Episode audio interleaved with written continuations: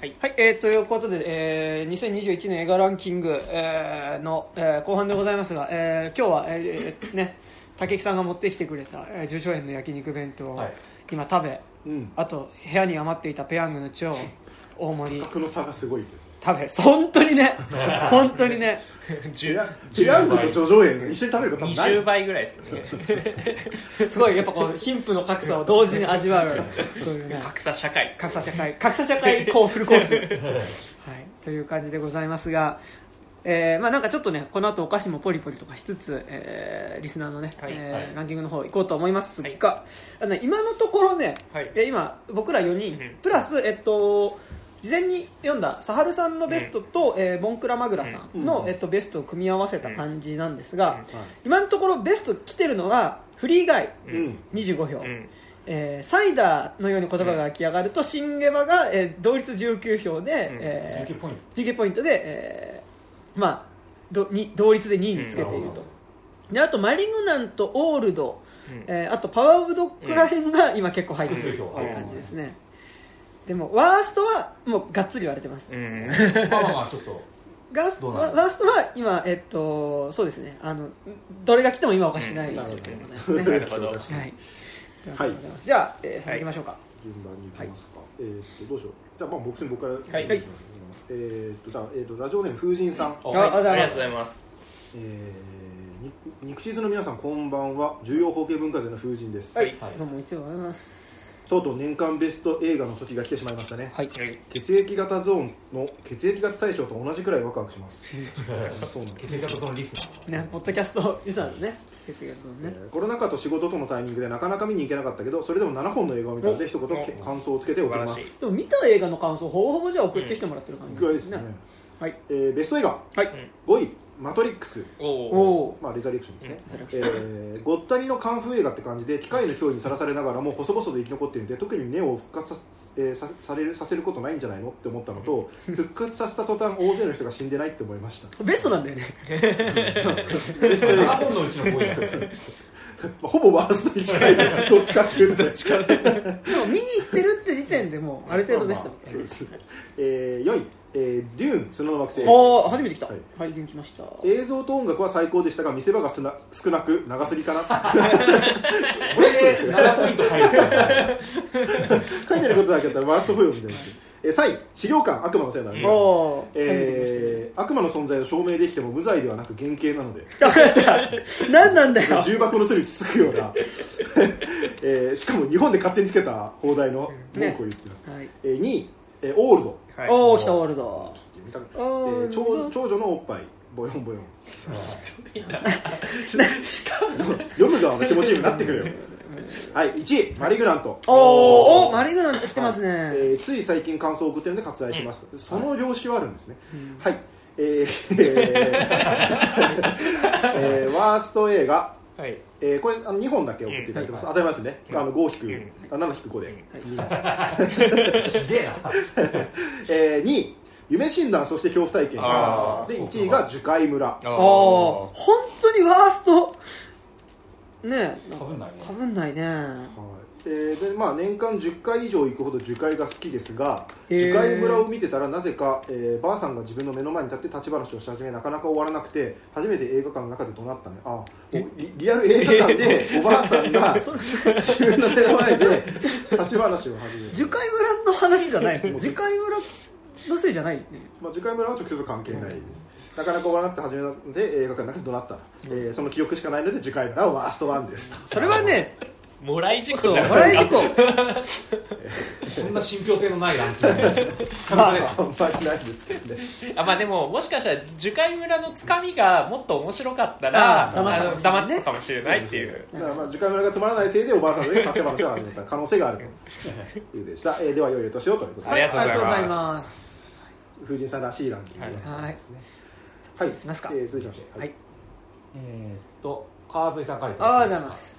2021年年間ベスト。肉地図の皆さんこんにちは。川添です、はい。毎年肉地図忖度のない年間ベスベストを送っています。はい。はい。過去去年の1位はグザビエ・ドラン。うん。あそれでは2021年の年間バイベスト。今年公開の映画は数えるほどしか見てないのでベスト3位のみ、はい。うん。えー3位街の上で。おお来た。初めて終盤などエンタメ部分はそんなに乗れなかったのですが、日常描写の記録映画っぽさ時代をアーカイブした映像のような愛おしさを感じます、やれたかも委員会映画、うん。うん。なんだっけやれたかも委員会。なんかドラマであったやつ。ああ知らねえな。まあいいや。2漫画か。漫画です2フリーガイ。おフリー白人が活躍する社会でモブとして生きる有色人種。搾取からの解放といったメタファーにも取れなくもない。うん。実は微妙なラインのことをやっておきながらその辺の危うさを感じさせずに感じさせずうまくエンタメに振り切ったと思います、うんパッケージングのうまさありましたよね。全体を誰も怒らせないそうバランス俺ちょっと逆にあの普通の 劇場で 予告がかかってた時あんまり行こうかなって感じの映画じゃなかったですからね、はい。で1位「ベイビー・ワルキューレ」おおベイビー初めてこれは僕はすごく新鮮に見れました。今の若い人ってこんな感じなの？若干25歳の監督が撮ったオーバー35の僕が知らない新世界の映画でした、うんあれ川添さんだっけベイビー・ワルキューレをおすすめしてうん。そう。いや俺あれで絶対見に行こうと思ったんだけど、ねなんかねなんか俺も行けてなかった。公開のあれ時間が合わなくて見に行けなかったんですよ、ん。結局。ねなんかどっかタイミングで見たいですけいやどそうなんですよね、まあだからその回にも言ったかもしれないけど、あ小林幸一派の人かそのどうしてもかかっちゃってちょっとだけかかっちゃってなん。かね偏見が、うんはいいやよくないですね良くないですで、えー、とワーストを上げるとしたらシャンチーです。MCU 好きの人からお勧めされてみました、うん。一番良かったのは最初のバスのシーンで、うん。他に見どころはないかな。CG って今でもこんなに雑なんだとがっかり。思えばフリーガイはゲーム内の世界という設定で CG の荒さもうまくぼかされていた、あうん。確かにそれはありますね、うん。うん僕結構なんかあのマーベル系のなんか対策映画の CG がすごい苦手なので、うん。そうなんか、逆にね、うん。うん。マーベルは CG のクオリティはある程度もう一定になっちゃってる感じはありますからね、まあ、そうですね、まあもちろんそのなんだ一定の中でもどんどんクオリティは上がってるはずだとは思うんですけど、なんかあんまりリアルに見せすぎないようにしてるっていうか、うん。あのー多分なんかアメコミ原作で普通にやったら無理のあるビジュアルとかがガンガン出てくるから、ちょっとリアルに寄せすぎずちょっとファンタジックな感じを、まあ、CG、まあ、荒いっていうか、まあ、CG をそのリアルに作り込む方向にはしてないっていうことだとは思うけど、まあ、だから俺はエターナルズが一番 FC ですね、うん。CG の面とっても。まあ、シャンチーでも MCU 好きな友人がわざわざこれ見るなら MCU だったらこれだよでシャンチーなんだっていう。まあまあでも今年だったらってことなんですよ、そう何のあれもなく見れるわけでしょ、予備知識まあでもねあまあ確かに。あ確かにね。導入がね、うん。うんああまあそうか。単体キャラクターだから、逆に言うと今年初めて MCU 見るって人は見やすかったねね。うん。入り口としてね、で以上です。来年も配信楽しみにしてますと川添さんからいただきました。ありがとうございます。はーいはい。もうベイビー・ワルキューレはそうですね。そうなんだ見なきゃノーマークすぎてね。ノーマークっていうか、まあ、な散々言われてたので 見てないだけで。はい。はい。言ってましたよ。えー、えー、とこれは、えー、戸川さんからですね。はいえー、肉地図の皆様、えー、に2021年も毎週配信ありがとうございました。作業 BGM で聞き流してます。えーベストワーストですが、もえー毎度もっと見るべきものがあったなと思いつつ、えー見た映画の中で気になったものを振り返ってみました、はい。えーちなみに、えー2021年映画館で見たのは18本ほどなので、うん。ベスト3で、はいはい。えーじゃあ、えー、と第3位からいきますね、はい。うん。えー、と第3位、えー007 No Time to Die おー。えー、007は、えー、突っ込みどころがあってこそのってかいっていう感じなので各へ各方面への憤りは理解しつつも、えー自分は楽しく見ました、うん。そうそえーれはそうだよね。はい。えーで選択的毒の下りは、えーロジャー・ムーア時代のムーンレイカーを思い出しました。うん。えーあとビリー・アイリッシュの歌が良かったです。ああねオープニングね。うん。よかったですそういうところは大事かなと。ああ笑っていう感じですよね。ありがとうございます。はいえー第2位、えーアメリカン・ユートピア、おお来た。えー舞台というパッケージとして捉えればという条件付きで、えー映画と位置づけられるのかなとも、えー思います。自分は楽しかったです、えーお音も編集も良かったいやです本当ですよ、うん、ただデビッド・バーンやトーキングヘッズを知らない人にどうどう見えるのかはちょっと分かりません、うん。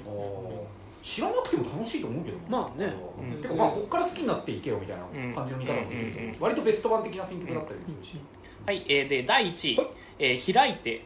あああったね。えー結局これが一番今年、えー一番面白かった気がします、えー原作より猟奇っぽい味付けだったりそもそも今の話として成立するかなとは思いましたが作品としての、えーまとまりがよく、えー配役もうまくはまっていました、えー主演の人の開演も良かったです、えーあと地味にスタビライザーとスタビライザーの進化とか、えーカメラの高感度化とかそういう小さい作品でこそ生きるテテクノロジーによる、えーボトムアップを感じました、うん。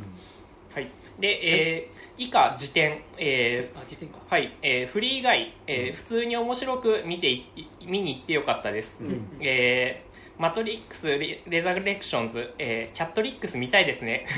そうですね。見たいですね。えードライブ・マイ・カー、えー良い雰囲気でした。ただ自分の思う村上春樹の良いところ、えー良いところは出てなかった気がしました、うん。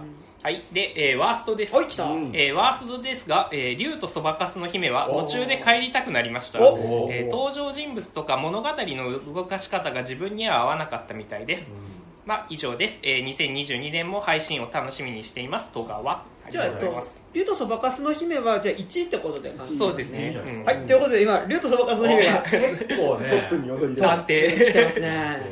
うんフォールフルワールドみんな忘れてんのかまあ、あとあね、去年は。あと、配信だったからね。う、ん。見てる人の数がね、そうそもそも少ない気がするんディズニープラスだからね。ね。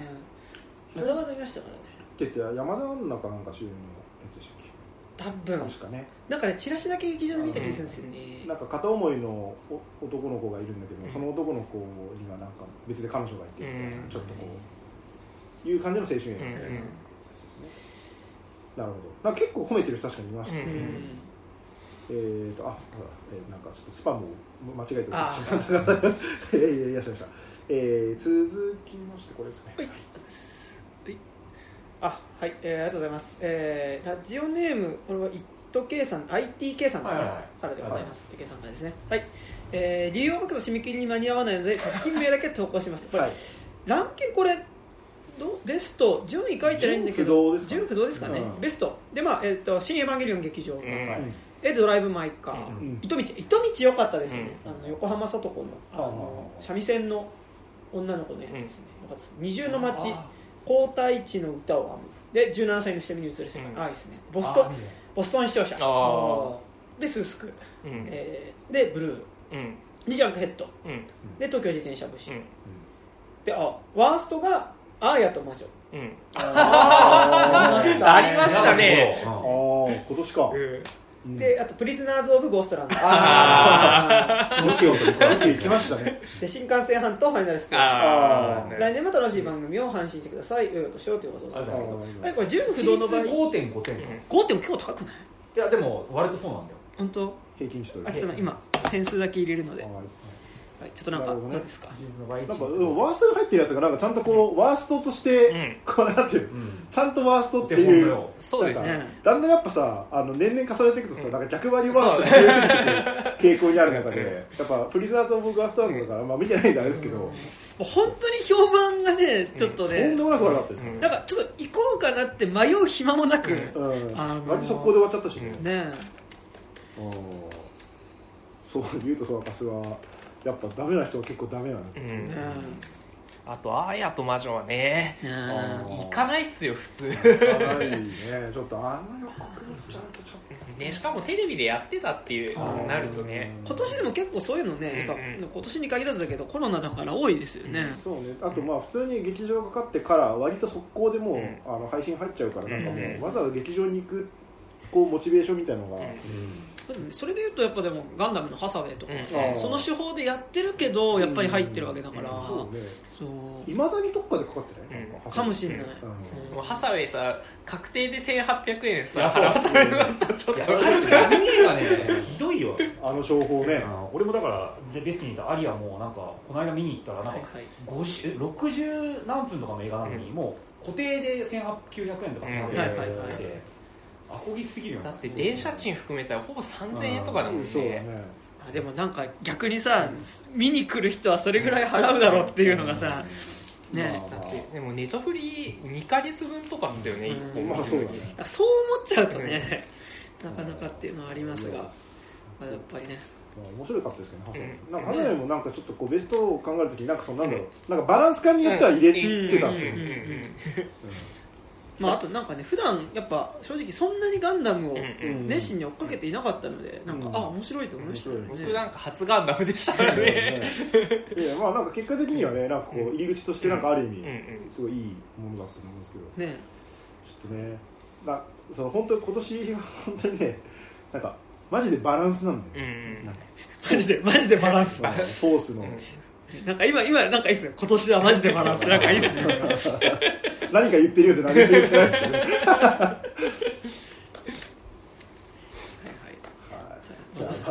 ボストン視聴者見てないっすそう。ね見たかったけどやっぱり3時間うん。3時間でもっとないけどか。うん。もうほぼ半日ぐらい。ね。へでしかもこれも確か1000なちょっと高いんだよねだから2本分ぐらいの確ね料かそうそうそう。金だった気がする。ーね本当はね水俣マンダラとか見に来たさすがに8時間だったよね。うん。5時間だから8時間あるちょっとね。さまあ、今に始まった話じゃないけどなんか当たり前のように2時間40分とか2時間50分みたいな映画、まあ、た超ブロックバスターとかあったらまだ許せるんだけどさなんか、そこまででもない映画でちもなんか。ょっとダウ対抗行こうと思ったんだけどあー。6時間半はきついなと思って。ダウ対抗だけ見てもって感じするじゃん、うん。もうなんか見るなら全部見なきゃっていうところはね。えナターシャは一応見たんだけどさ、あねナターシャは見た、うん。えーはい、では続きましてはい。えっとメールの方で、はい。えーラジオネームポッテマキさん、はい。はい。はい。えー、ニキシズの皆さんこんにちは。今年も年間ベストを送らせていただきます、はい。はい。えー最初にベストを送ったのが2018年なので、あれから3年経つと思うといろいろと感慨深いです。初めの頃に聞い,、えー聞いた部長と武井さんの1万円払うおわ払わない会がはるか昔のように、あったね初年度とかですうねん。初年度じゃないでしょ えー、ニキチズさんにメールを読んでいただくことでようやく年を越したと実感できるくらい依存症になっていますえーこれからもよろしくお願いします、はい。以下メールな、えーメール内容は長いですがお付き合いいただけると幸いです、はいえー正直言って10本選ぶのにめちゃくちゃ時間かかりました、うん。泣く泣く辞典に回した映画も20本ほどあります。おおそっちはツイッターアカウントに上げることにしてニキチズさんではきっちりとベスト10で発表したいと思いはいます、ありがとうございますえー先にランキングを発表してそれぞれの要点を述べていくスタイルでいきたいと思います、では発表していきます、えーまず第10位、うん。最後の決闘裁判。おおー。お初めてですね。続いて第9位東京自転車節、うん。来てますね、はい。第8位海辺の彼女たち、あ第7位、えー、優子の天秤であるあああーはいははい。はいはいはい。第6位シュシュシュの子、えーここから上位5本の発表です、えー第5位新エヴァンゲリオン、うん。えー第4位プロミシング・ヤング・ウーマン、うん。第3位ラストナイト・イン・奏お法ー。第2位僕たちはみんな大人になれなかった。おーそして第1位、えー私というパズル。あああー今年？今年？です今年ですねか今年一。番最初っすね。うん。えー今年のベストはさまざまな喪失についての話が多かったです、あうん。うん。えーそこに紐づく形で社会的にいないものとされた人々を描いた物語、影響を受けた人や言葉が自分の中で生き続けるような映画に心揺さぶられた1年でした、うん。えーその一方でこれはドラマなのですがジェーン・スーさんと父親との関係を描いたエッセイ「生きるとか死ぬとか父親とか」の主題歌でもある樋口愛絵西にはベストを決める上で多大な影響を受けました。へえー母親を亡くして悲しみに暮れるスーさんとそんな状況においても自分勝手に生きる父親。その背景を踏まえるとサビの「あなたがいたから私がいる」が決してポジティブな意味だけ意味だけで歌われていないことが分かります、その負の感情とも向き合おうとすると前向きな曲調などもまた良い。ーうん。うん内容としても本当に素晴らしいドラマ、うん。大和由紀でしたよね監督がえー今年は常にこの曲を傍らに置いてベスト映画を決めていきました、うん。おはい、で、まあ、10位から、はい。えーその意味で第10位最後の決闘裁判には完全にぶっ飛ばされました、うん。えーマルグリットにとってルグリから最も吐き出され吐き出させなければならなかった最低最悪な蛮行の事実、えーそれを晴らさずして決闘裁判というイかれたシステムとバカな夫や醜悪な大衆によって一方的に処刑され処刑されてしまったクズ野郎。そして永遠に喪失された真実の言葉、彼女の最後の表情は生涯忘れられません、えー9位東京自転車節、はい。まず第一に作品自体がめちゃくちゃ面白い、うん。あそうなんですよねね青柳監督自ら議事堂に向かって自転車を漕いでいく姿は簡単に代替可能なウーバーイーツという仕事の中でそれでも俺はお前らが言う新しい生活様式で生きてやるぜと心の底から叫んでいるように感じられます、監督が自身の存在を喪失しないようにいびつな社会に対して必死に抗う姿は同じ時代を生きる人間として本当に勇気をもらえるし、えーもっと多くの人々国民を使い捨ての駒としてしか認識していない政治家そしてあの堅牢地に見てもらいたいです、剣道場剣道地はしてないからね。今の間の。中それから剣道地がしてない。から悪の親だ。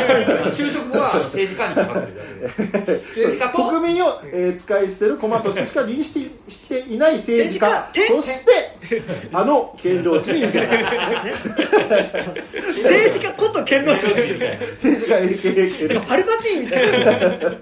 えー政治家とあとまあ剣道さんにも見てもらいたいですね、はいえー8位海辺の彼女たちそして6位シュシュシュの子。どちらも今の日本社会に蔓延する搾取構造と、えーとりわえーとりわけ奴隷のように酷使される技能実習生問題や上層部の人間たちを守るために繰り返される、えー重要な公文書の改ざん。それらに対して映画で対抗する傑作でした、物のように使い捨てられる人々をまるでいないものとして扱う社会に対する痛烈なメッセージ。同じ境遇の仕事ではありませんが結局のところお偉いさんたちからしたら自分も数の中の一つとしてしか認識されないんだろうなとは常々常々思っているので作品が放つ怒りには完全にライトできました、いびつな社会構造が女性たちを追い詰める話は海辺の彼女たちだけではありません、えー今年公開された17歳の人に映る世界でも描かれますし、プロミシング・ヤング・ウーマンも最後の決闘裁判でも同様、このような現状が続く限りはこういった作品が作られ続けるのだろうとアンデル・ガリンツが気持ちに苛まれます、えー7位優子の天秤は自分は絶対に不正を暴いてやるんだと、えー息巻くメディア側の人間のメッキが嫌というほど剥がされていきます、痛ましい事件に埋もれる人々を決してなかったことにはしない。そう宣言しておきながら自身の父親が教え子を妊娠させたと聞くや否や隠蔽に走る、私はあなたたちに光を当てるのが仕事。この言葉が皮肉として反転するラストには忘れられないほど衝撃を受けます、うん。ちょっとそういう話らしいですね、えーそして今年一番の話題作第5位「新エヴァンゲリオン」はいえーベストに挙げる人がめちゃめちゃいますし語りたいところも山ほどあるのですが特にシンジがブンダーに戻る決心をした場面がマジで良かったです、頭をパンとされた黒波は完全に Q での薫君とも重なるのですが、えーそこで PTSD にならず自身の中でしっかりと受け止めれ受け受け止められるようになるまでシンジは成長したんですよね、えーしかもその過程で涙で目を晴らしたシンジのカットだけで語る鮮やかさ、えー彼がどんなに計り知れない喪失対峙したかを観客に想像させる安野さんのこういうところマジで油断できないです、えー、文台に入ってからシンジの横に薫君が現れるのも喪失をしっかりと受け止められたから姿形はなくなっても完全に消えてしまったわけではない。本当に本当に素晴らしい完結編、はい。えー4位「プロミシング・ヤング・ウーマン」復讐相手との対話で主人公キャシーの傍らに亡くなった親友のニーナがいることを想起させる場面一発でやられました、彼女を死に追いやった連中に彼女の存在を思い出させようとするキャシー非業な結末かもしれませんがクソな男どもにキャシーの思いがいつまでも刻み込まれたと思うと本当に痛快なラストでした、はい。えー3位「ラストナイト・イン・奏法」そこえー自分もたまにあるのですが江戸や戦国時代のかっこいい人間の生き様だけを見てあの時代のどす黒い現実には関心が薄かった、えーかっこその目をひんむいてくれたのがしぐるいでした、ああしぐれね。栄光だけでは語れないし語ってはいけないこれは極論的な解釈なのですがエロイーズが見る60年代双方とサンディの夢を引き,、えー引き合いにされる夢イコール映画の関係と捉えるならば、我々観客と好きな映画との関係も似たようなものではないかと思うのです、えーその映画の中で出会った人々は鏡を見れば常に傍らにいてくれるような存在、乱暴でキモい味方なのは重々承知ですが劇場の暗闇で感じた気持ちを死ぬまで忘れないようにするにはこういう、えーこうするのが最適なのでは、という結論に至りました、映画を見るという行為を全面的に肯定してくれる話だったのが上位に選んだ理由です、うんなるほど。2位僕たちはみんな大人になれなかった。は今年の岩井俊二枠。今年の岩井俊二。俊二枠っていう枠は岩井俊二以外じゃないのではこんな岩井俊二感あった？わかんないですけど、えーで、まあ、1位の「私というパズルはい」は橋口亮介作品のマッシュアップがとんでもない領域に達しています、えーどちらも人生を前に進められなかった主人公がある瞬間を思い返すことで折り合いのつかない人生にもちゃんと意味があったことに気づくまでの話、えー僕たち、えー僕たちをみんな大人になれなかった。は過去に遡ることで喪失に立ち返りコロナ禍の日本をまっすぐに前を向いていくポジティブな着信に、えーがっつり感動しました、えー私というパズルでは主人公マーサの果てしない喪失を包み込んえー包み込むように現れる巨大なリンゴの木。生後間もなく亡くなってしまった彼女の娘の人生もマーサの迷いや惑いも決して決して無駄ではない、えーいつか誰かやえー何かと実を結ぶんだと言わんばかりに素晴らしい一生を遂げる、肯定的な結末、うん。うんえー部長がおっしゃるように恋人たち我が子を亡くしてしまう夫婦の話はぐるりのことも思い起こします、うんえー上半期から変わらず1に選ぶほどこれ以上ない結論でした、うん。うん確かにね。長くなりましたが以上がベストの感想になります、はい。ということは、はい。はいえー中でも少し広めましたが抑圧された女性たちに光を当てる優れた映画が多かったのが印象深いです、えーそれはつまり過去から現在に至るまでゴミな社会構造が続いていることの裏付けなので、映画によるメッセージは届いているのかと疑いたくもなります、でもそれでも考えることだけは、えー止めてはならない、えーより厳しい現実に生きていることを改めて見つめ直す1年でした、そしていよいよここからはワースト3本に入ります、はい。まずワーストサイン。はい。野球少女。あえー結構言ってますね、理由はプロ志望の設定でありながら主人公を含むキャスト全員がまるでそう見えないほど野球のレベルがつたないのです。あにもかかわらずプロテストではプロの方を、えー1人投入するので完全に浮いてしまう。あプロテストの時にプロの人が1人いるんですね、ん。えー完全に浮いてしまってますと。本当に救いがありません。第2位はい。花束みたいな声をしたおこれはニキチズさんでも熱の入った酷評メールを送らせていただくくらいにはっきり嫌いです、えー作品自体は悪くないんですが主人公2人のカルチャーとの向き合い方がマジで無理すぎて、えーやっぱり自分は顔こそ出てきませんが、えー須田の会社で配達の荷物を破棄してしまった。彼の方にこう感情します。若者の世知辛い労働実態を描いていると称賛する方もいるのですが、えー何せ今年は東京自転車節が公開されているので、その辺まるで評価できないという、えーちなみにニキチズさんがベスト回を挙げるならばにベスト回ねはいニキチズの、えー花束はい花束会とノータイムトゥーダイ、えそれから嘘つきジャンヌ・ダルク会、えーあとルックバックとウィザウトリモー。スと新エヴァ会です、はい。結構ある。ありがとう。ありがとうございます。嬉しい。嬉しい。ね。えー花束会は冗談抜きでリピートするほど大好きです。あら。ありがとうございます。えーそして1位元井最下位。哀愁シンデレラ。あこれはやばいです存在そのものに、えー、物も物申さなきゃ気が済まないほど危険な領域に足を踏み込んでいます。すごい。すごいね。逆に見た階段話すみたいにな怖い話する、えー田中圭がバカなガキは死ねばいいとか抜かすやつで自身の子供をいじめるクラスの生徒を予防接種とそ称して毒薬で皆殺しにするのですがそんな映画あんの？これってはっきり言って優性思想が入っていると思うんです、うん。えー廊下に打ち捨てられた大量の子供たちを移して幕を引く。吐きたくなるくらいにゲリタラスト土屋太鳳の不安定な精神が反映されているので実際に行われているのか曖昧なラインなので、うん。えーただの思い過ごしかもしれません。他に似たような言及をしている方も見当たりません,、えー見当たりませんし。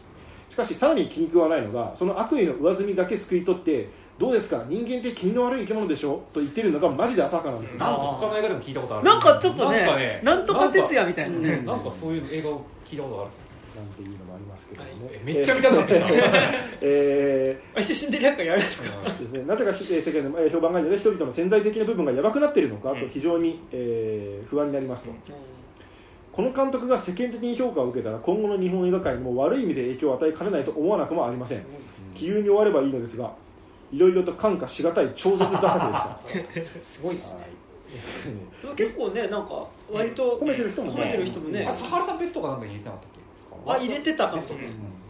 えー以上が私のベストワーストになります、お付き合いいただきありがとうございました。4日くらい使って書いたのでこうなってしまいまありがとうございます。ありがとうございます。大 そうですね、えー力作ですね、えー、肉質の皆さんの言葉はもちろんリスナーさんの感想は自分の中でも血肉となっています。お。そして自分の発した言葉が皆さんの中に少なからず行き渡っていたならそれだけでも生きた証になります。過去臭いことも言いたくなるくらい辛い1年だったのです大変だった。まあみんな大変だった。お疲れ様でした来年もサバイブしていきましょう。本当にありがとうございますでは失礼します。ありがとうございます。ありがとうございます。生きろ survive survive 走れ and being alive。ポトマイさんでした。ありがとうございまありがす。とうございますありがとうございます。えーいいですね。ここでここに来て花束とうん。竜とそばかすがうん。結構こうワーストワーストを競ってきてる感じが。競ってきてるって言ってね。そんなに？ね、うん、個数が多いなじゃあ続いては、はい。あいつもありがとうございます。ラジオのラジオネーム頭脳少年さん。おーありがとうございありがとうござい。まますす肉汁の皆さんお久しぶりです。頭脳少年です。久しぶりです。私は自分の番組の方で忙しく久しぶりのメールになってしまいました、うん。このご時世で肉汁さんのイベントもなく疎遠になりがちですがせめて年末のベストだけでもだけでもと思いメールを書いています。ありがとうございます。年賀状みたいな感じですかあここから太字で本題に入る前にレイトさん日本ホラー映画大賞のムービーウォーカープレス賞受賞改めておめでとうございます。ありがとうございます。今後の活躍も期待しています。いやありがちとうございます。なみにこの映画のサントラは僕が作ったので俺の俺のあのあれでもありますこれにも。触れろ。ある俺の功績もありますではベスト10ですが、まず第10位が新幹線半島ファイナルステージ。お。新幹線半島ファイナルステージです。前作での閉鎖的な電車内でゾンビウイルスの感染が広がるという切迫感もすごか緊迫感もすごかったですが今作の朝鮮半島全体にウイルスが蔓延するというそのスケール感の大きさを劇場で見たら楽しかったです。前半はゾンビ映画後半はマッドマックスになるのも面白かったし、うん。ラストのサプライズも好きだったのでこの順位になりました、うん。なるほだ今年初めぐらいだったよね。はい7月公開でした。どうんうん。次に第9位が野球少女です。あらあ。イテウォンクラスに出演しているイ・ジュヨンが主演のプロ野球選手を目指す女子高生の奮闘を描いた青春スポーツ映画です。夢を諦めちゃいけないという普遍的なメッセージを持つ映画ですがそれだけではないです。主人公とコーチの師弟関係ものとして見ても面白いですし韓国の女性差別を描いた社会派映画でもあります、うん。そんな感じでいろいろと見どころの多い作品だったのでこの順位になりました、うん。なるほど。結構賛否分かれますね。ちゃん。ますね次に第8位が「ヤクザと家族ザ・ファミリー」です。初めて来たね。この映画は組同士の争いが描かれるいわゆるヤクザ映画ではなく暴対法やヤクザを辞めた人に課せられる5年ルールの厳しさが描かれる、うん。ヤクザや元ヤクザの生きづらさがテーマの社会派映画だったので好みのジャンルでした。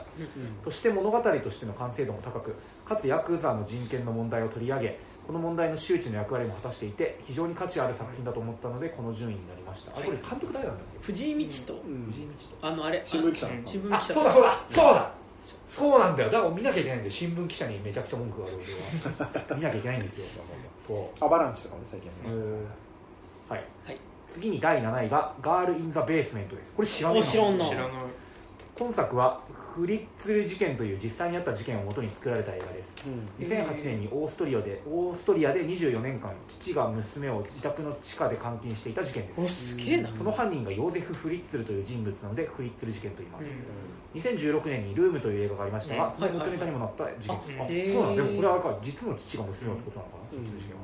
へー。性別が逆転してるだけで結構なんかやばい感じしますね。なんか、うん。まあ、ルームはやばいんだけどさルームはあれかおっさんが？いやルームはほら女のお母さんが男の子だったじいやいや違う違う。一緒に。監禁してるのはゃんあ男そうかそうかそうかそう。でそこで産み育てたあそっかそっか初めてそうだ生んでるって感じえー、とでこの作品をこの順位にした理由ですがとにかくすごくショッキングな作品でどえらいものを見てしまったなという感覚が強かったからです。鑑賞後に、えー実際のフリッツル事件を調べていくと映画も相当ひどかったですが実際はもっとひどかったということが分かりはあ。映画を見終わった後も考えるような作品で非常に記憶に残るものだったのでこの順位にしました、まあ、そういうのありますよね、ひどいなっつってなんかし、ね、ウィキペディアとか調べたらさよりえぐくて、うん。うんいたたまれなくなるっていう。のがひどいなひどいなこの雨ひどいな はい、次に第6位が「チクチクブーン」です。あーはい。まずジョナサン・ラーソン作曲の楽曲が素晴らしかったです、うん。アンドリュー・ガーフィールドの歌も最高でした、ミュージカル映画に興味がなかった自分の気持ちを変えてくれた、うん。そんなありがたい映画でもあったのでこの順位になりました、うん。チクチクブーン俺も見たんですけどなんかそのなんだろうそのもうあと何日で30歳になってしまうけど俺は何もやらしてないみたいななんか焦り？うん。俺チクチクブーンみたいな感じでこうね表現したりしてて。うん。焦るね。まあ、まあ僕はあのそのなんだっけあのアンダーザ・シルバーレイク以降なんかアンドリュー・ガーフィールドが出てくるとなんかもう俺たちのみたいな感じではい見ちゃうんで結構そこら辺も良くて。あとなんかね一箇所だけなんかあの明日の朝10時のなんかそのココンペなのかな？なんかコンペ的なやつまでに曲を仕上げなきゃいけないんだけど何も浮かんでないで今12時みたいなところで。いろいろやんなきゃいけないことあるけど俺はプールに行くってなんかプールで泳いでたらなんかプールの床のタイルがなんかこう何メロディーに見えてきてパーッってなんか歌が浮かぶっていうシーンがあるんですけど、ん。そこがめっちゃいいんですよ、え なるはい、すいません、えっと、で次に第5位が「あの頃です。あーあったねあの頃とか今作は僕にとって好きなものが溢れていた映画でした。アイドルだったりバンドだったり大人の青春だったりがそれに当たります、うん。あとキャストもすごくよく彼らのセリフの掛け合いも面白かったです、うん。うんそしてハロプロの劇中歌もよくうん。コイングやロマンティック浮かれモードなど印象的な歌が多く結果この順位になりました、うん。なんかねあの頃ってなんかやっぱハロプロファンじゃないと本当のね進化は見出せないのかなって思って、うん。俺結構なんかやだみたいななんかうん。感じが強い映画だったんですけど正直、まはいまあ俺も見れてねえんだよな。そうなんだ。ほどはいあの頃はい。で次に第4位が「サウンド・オブ・メタル」聞こえるというねこの作品を通して聴覚障害を抱えた人が経験していることが痛々しいほどにリアルに感じられてそれが特別な映画体験になったので本当に見れてよかったと思いました、あと今作ではろう者の施設が描かれますがその施設の出演者は実際のろう者の人たちを起用していてその点も素晴らしかったです、うん物語の方は切ないですが決してそれだけじゃなくラストはグッ特にグッとくるものがあってすごく良かったのでこの順位になりました、なるほなるほラストね次に第3位が「この夏の先には」です。うん。本作は今年夏に中国で公開され大ヒットした青春映画です。主人公の女子高生チェンが大学入試の直前に母の不倫を知ってしまいそのせいで試験がうまくいかず不合格に失敗した理由を母に問い詰められそこで失明したからだと嘘をついてしまいます。さらにイケメンのクラスメイトユーシンが彼氏だと嘘を重ねてしまいというお話です、うん。主人公のチェンを演じたチャン・ツィフォンは中国で今注目されている若手女優です。最近だと岩井俊二のラストレターのチーフあーァの手紙にメインキャストとして出演したいはいみたいなで誰だろう？ね。いいいいっすよね、ね。うんあどっちかな？どっちかな？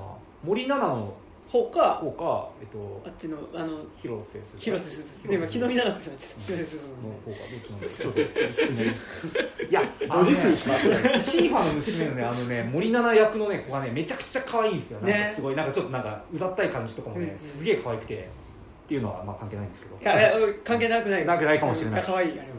チャン・ツィフォンさんどっちなんでしょうね。はい。日本人俳優がたく、えーとまあ、チーファの手紙メインキャストで出演していたり日本人俳優がたくさん出ていたえっ、とこれ何？ねからびと町と書いてるね。何？あ当人当人街探偵うん。あー。当人街探偵東京ミッションに出演していました、この夏の先にはをベストに入れた理由はチェンとユーシンの話やチェンの母の不倫など3つの話が同時並行で進みそれが絶妙に混ざり合うことでぐいぐい作品に引き込まれ面白かったです。からです、あと中国の今の若者の生活が描かれる中でクラブやフェスのカルチャーが描かれそこでの音楽や映像もよくこの順位になりました、うん。うん確かに中国カルチャーって意外に知らないです、確かに。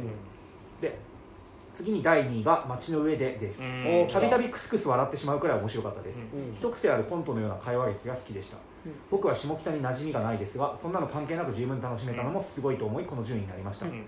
あと中田青渚ってこれ中に何て言うんだよ。なんだっけ？中田青い渚と書く人青柳さんの書く人ですよ。さん演じるイハがすごい可愛かった。ない。や、はいイハちゃんね。イハちゃんね。これだからいやなんかこの言い方ちょっと違うかもしれないけどささっき山田が言ってたさなんかなんかあの人もエロかったよなって会話の。ちょっと違うけどちょっと違うけどエロくはないんだよね。会話があでもそうそういうことだよ、うん。会話がエロいっていうねいやあれはでも間違えてるのイハちゃんとの一晩はエロくない会話だからいい、うん。なんか。でもえエロい会話してなかったエロいか、うんだからだって初めて付き合合った人のあまあまあ表面的にエロくはあるけどさあのムードがエロかったのかっていうとそんなこともない。なんかさ俺らがさシチュエーションでさうん。なんかこうえこの流れではセックスやないかいみたいなちょっとなんかはい。はいシチュエーションで勝手にさお膳立てされてそう思ってるだけっていうなんかある種ミスリード的な展開だったから、やっぱ対話がエロいっていうのはねうん。ありますよでもやっぱイハって名前聞いた時にねやっぱこうジェームズジェームズ・イハだみたいな。リンダリンダリンダのサンタナの人だ、はいやいやいやレッド・イット・カムダウンでしょ、い、ジェームズ・イハの、ね、ファーストはい、あのそして第1位はがザ・ホワイト・タイガーです。あーはいはいはい今作は格差をテーマにしたインド映画です。今作は大好きな映画「パラサイト」と「ジョーカー」このあ今作は大好きな映画「パラサイト」と「ジョーカー」この2つの作品の要素を含んでいます。インドの貧しい村で生まれ育った主人公バルラムが持ち前の積極性とずる賢さで裕福な一家の運転手として働くことになりそこから徐々に主人の信頼を得ていく。この辺りはパラサイト。この辺はパラサイトです。そこからはまるでジョーカーのように悪を誘発するようなものになっていって非常にゾクゾクしました。今年は結局このホワイザ・ホワイトタイガー以上の続々感を感じられる作品がなかったためこの順位になりました、うん。なるほど。なるほど。以上2021年映画ベスト10でした。ホワイトタイガーってネットフリネットフリさてワーストですが2本しか思いつきませんでした。お。順位がありませんじゃあ両方とも2で入れちゃっていいかうん。そう。え。ね1本目が哀愁シンデレラ。おおラストが胸クソだったので入れました、うん。へー。さっき言ってたやつですよね。2本目がフランスのホラー映画村村狩りです。あネットフリックスのイナゴがめちゃくちゃ、えー超面う。ん。白い。大量のバッタが人間を襲う映画と聞いてワクワクしてみたのですがラストに1回だけ多めのバッタが人を襲うだけあらあらあら。をくらい腹が立ったので入れました。逆にその前ってじゃあエクソシストってエクソシスト2でいいんじゃねえの？ってなってくる以上になります。なるほど。長文になってしまいすみませんでした。来年も楽しいラジオを聞かせてください。良いお年をエクソシスト2はさでもあのイナゴにさ乗るっていうイナゴ主観の映像。なんですよイナゴイナゴライドエクソシスト2の方がじゃあとんがってることになるんですエクソシストって普通にとんがってる。えーと続いては？いはい、すみません、えーラジオネーム、えー、中心蔵さん、おお中心蔵、えいいですね。12月ですね。ー29歳までの地図の皆様いつも楽しく拝聴させていただいております、えーまあ投稿させていただくのは初めてなんですが、はいはい。えー実は去年も投稿という言い方でいいんでしょうか、えーをさせていただく予定だったんですが、えーメールし出す締め切りっていつだっけと調べていたらもう過ぎていたということがありまして 今年は絶対出すぞ。出すぞ絶対と前々から意気込んでおりました、えー意気込んでいたのはいいのですが私が兼ね,、えー兼ねている仕事柄年末年始もバッチリ仕事が入っておりまして、えー28日も29日も大晦日も元日も勤務あですらあらあら大変だ大変ですね。加えて12月中旬まで思い切り体調を崩していたこともありえー今年のメールも結局書き上がらずひどすぎますね。申し訳ない。いやいやいやありがとう。えーとはいえはい、とはいえいくつかの映画について自分なりに良かったをうん他の方々にもと吐露したい気持ちがあるので大変恐縮ではありますが簡単に、えー書かせていただきたいと思います、はいえー乱筆をどうかお許しください。なお、えーなかなかじょ、えー順番をつけづらいところもあるので良かった映画を3本ということで紹介させていただき重ます、不動ではい。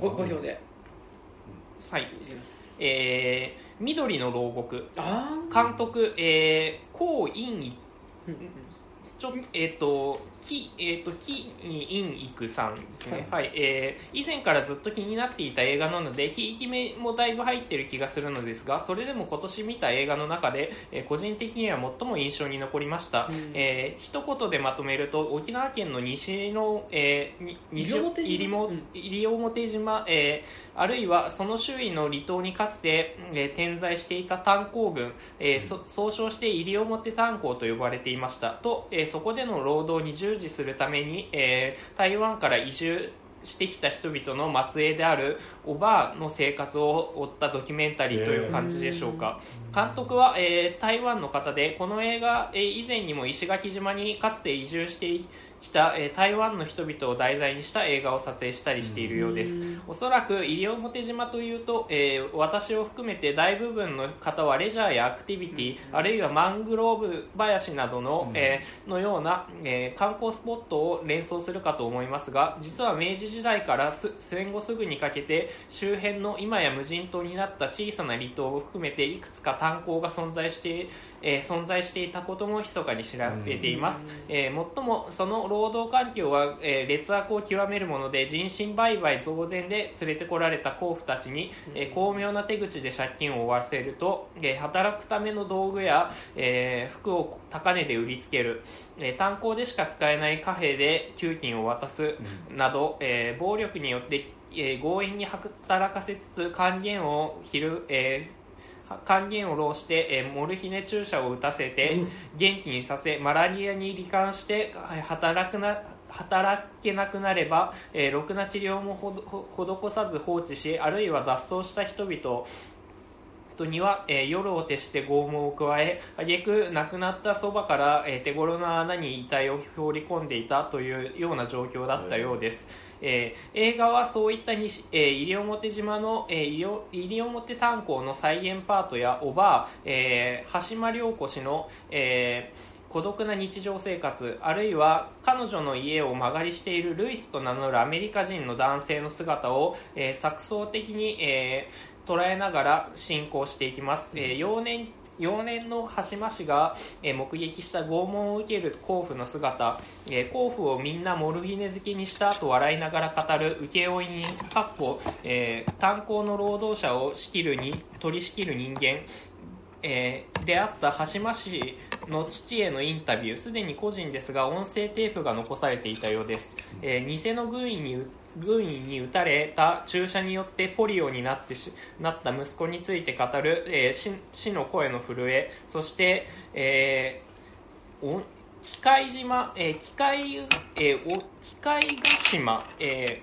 ー鬼の世界の会と書いて機械がしまえー一度行けば戻ってこられない、えー緑の牢獄と呼ばれたし島の、えー圧倒的な生命に満ちた自然、そういったものが多層的に折り重なることで見ているうちに、えー何か苛烈な、えー苛烈な陰惨さと美しさが紙一重ですれ違うような、えー、異様なめま,、えー、めまいを覚えてしまうようなところがあります、えー、個人的に忘れがたいのが、えー、ルイスというアメリカ人の存在です。正直なところ彼の存在は一見して映画の本筋とはあまり関係がないように見えるのですがにもかかわらず監督はあえてその存在を強調しています本人の言によればある時彼の父親が突然日本に移住することを思い立ち子供だったルイス自身も連れてこられたという経緯で日本に暮らしているそうです。つまり彼は炭鉱の請負人だった父親に台湾から連れてこられた橋間氏その人の遠い、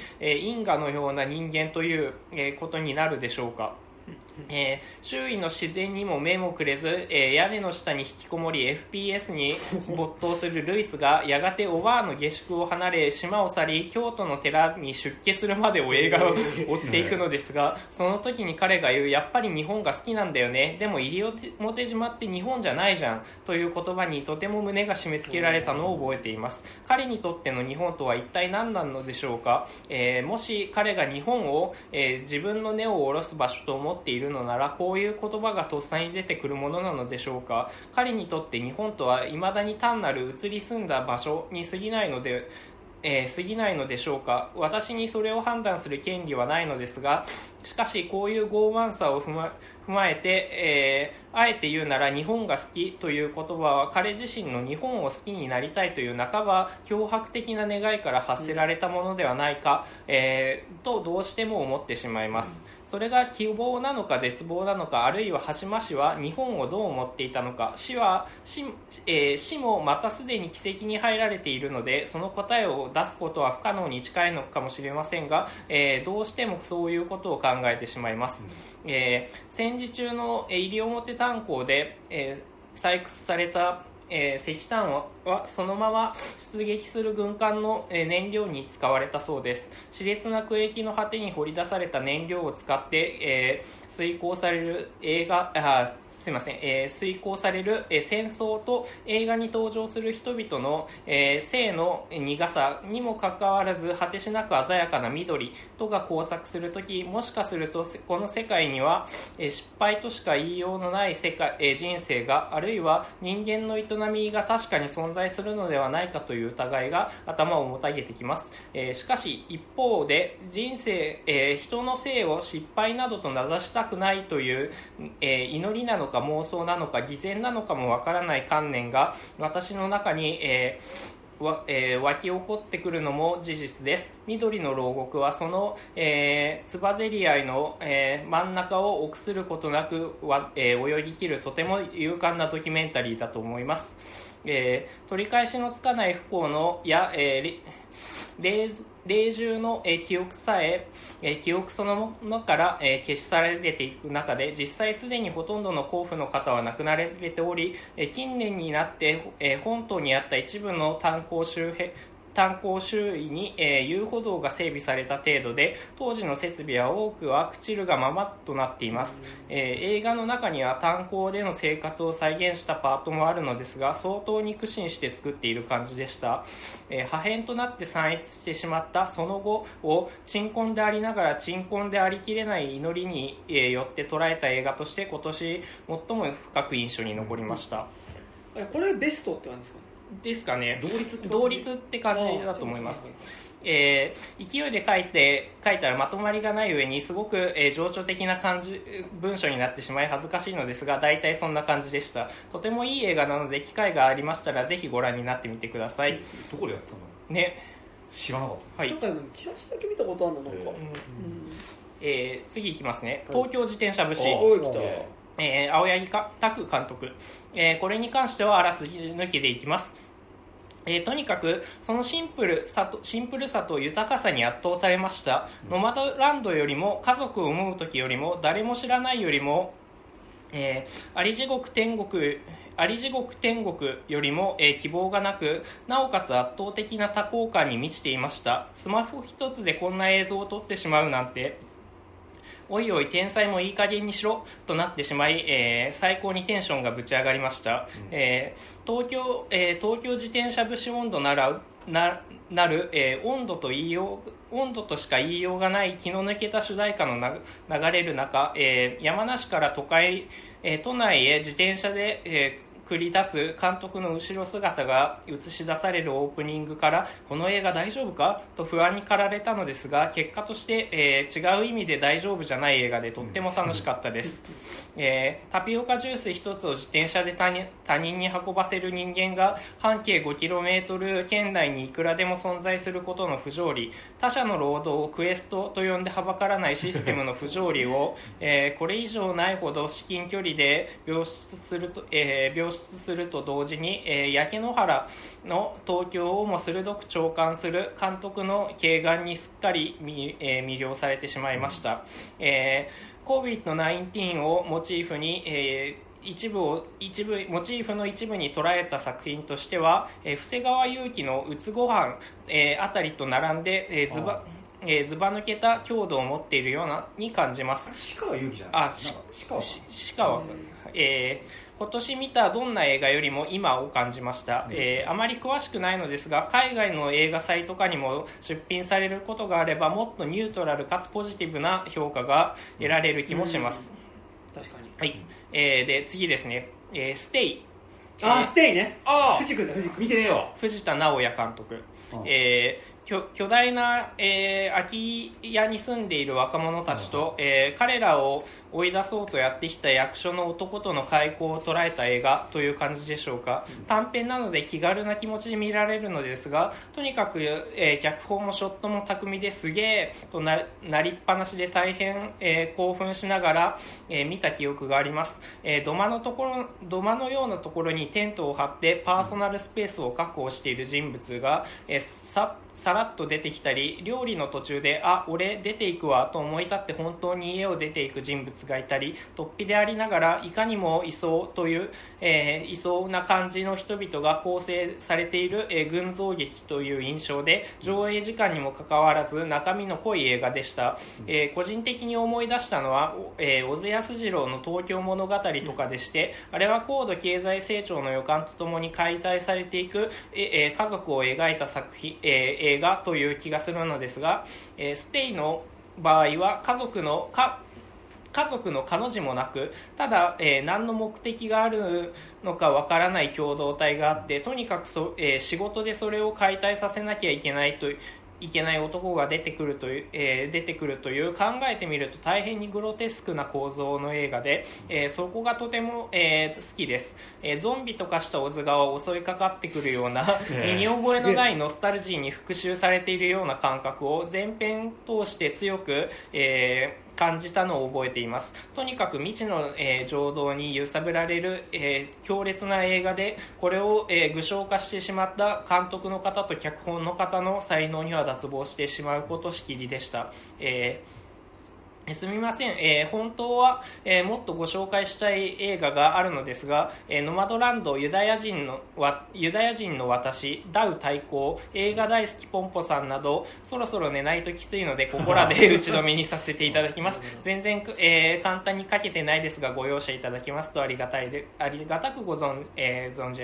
存じます、えー良いお年をむ、えーお迎えください、えー追伸、えー竹木様聖火日をいつも楽しく感激させていただいておりましたマジえーその説はありがとうございます。誰だよ。いや別に観客でしょ。えー山田様、えー KTY 名義のリアリズムの宿のデモ、いま、未だに旅行先などで拝聴しております、うん。めちゃくちゃいい曲ですね。ちゃんとちゃんと作ろうかなギャラズム。怖っ。観客の中にいたってことは いや別にだって普通にお客さんいやそうだけどさなね半分ぐらい知り合いだとえ知り合いなのかな？いやでもステイはねね。藤君がか監督で脚本金子鈴木だからね。脚本だから。でもあの二人さなんか結構コラボしてんコラボっていうかさ監督脚本よくやっててさ、ね。あの学生映画時代のから何本か見てるけど。カラヤとかね。そうかなりテーマはてか一貫してカラヤめっちゃっぽいよね。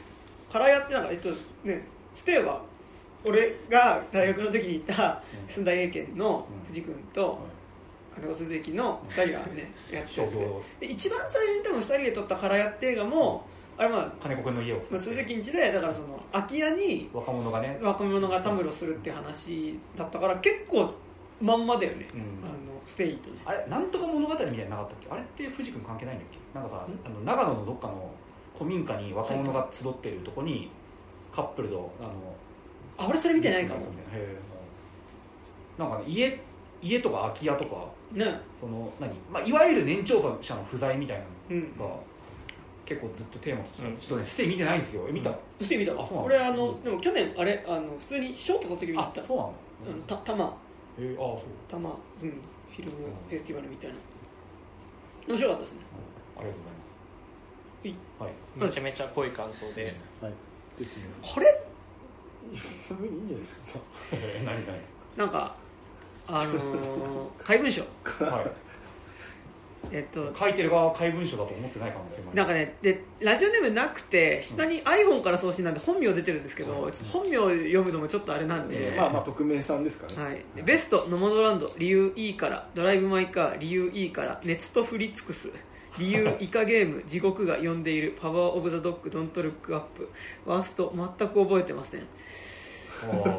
なんかあのねとんがった一番とんがった時の窪塚みたいな見える。これどうどう書けばいいだろうこれ。まあ普通に同列で書いてあるので、まあ、イイカゲームとかはまあドラマなんで、うん。まあ、これドラこれネットフリックス理由って書いてあるんですけどこれイカゲームに票を入れてるんじゃなくてあもうネットフリックスが入れてる票な。んかまあイカゲームとかいろいろあってネットフリックスよかったなっていうことなのかうん。な、まあじゃあ普通に映画だけ入れときますか、うん。はいはいなんかそういいからもあのいいってあのいいいから2つとかじゃなくてあの伸ばし棒であのいいから いいからっていう文面で捉えてるあのとんがりにとんがったメールが難しいですね、ええ。嵐だろうって言って嵐じゃなかった時に申し訳ないです、えだってか簡単でもいいから送れって言ったじゃんって言われたらまあそうです。まあ確かに。まあ確かに、タイトルだけでもいいから送ってねなんて言って。言って。言ってたんで、送ったらね。送ったらどういうことなのあのそう目のが言ったんだろうみたいにな。ったら怪文書とか言われちゃってみたいなそんなつもりなかったかもしれないですけど。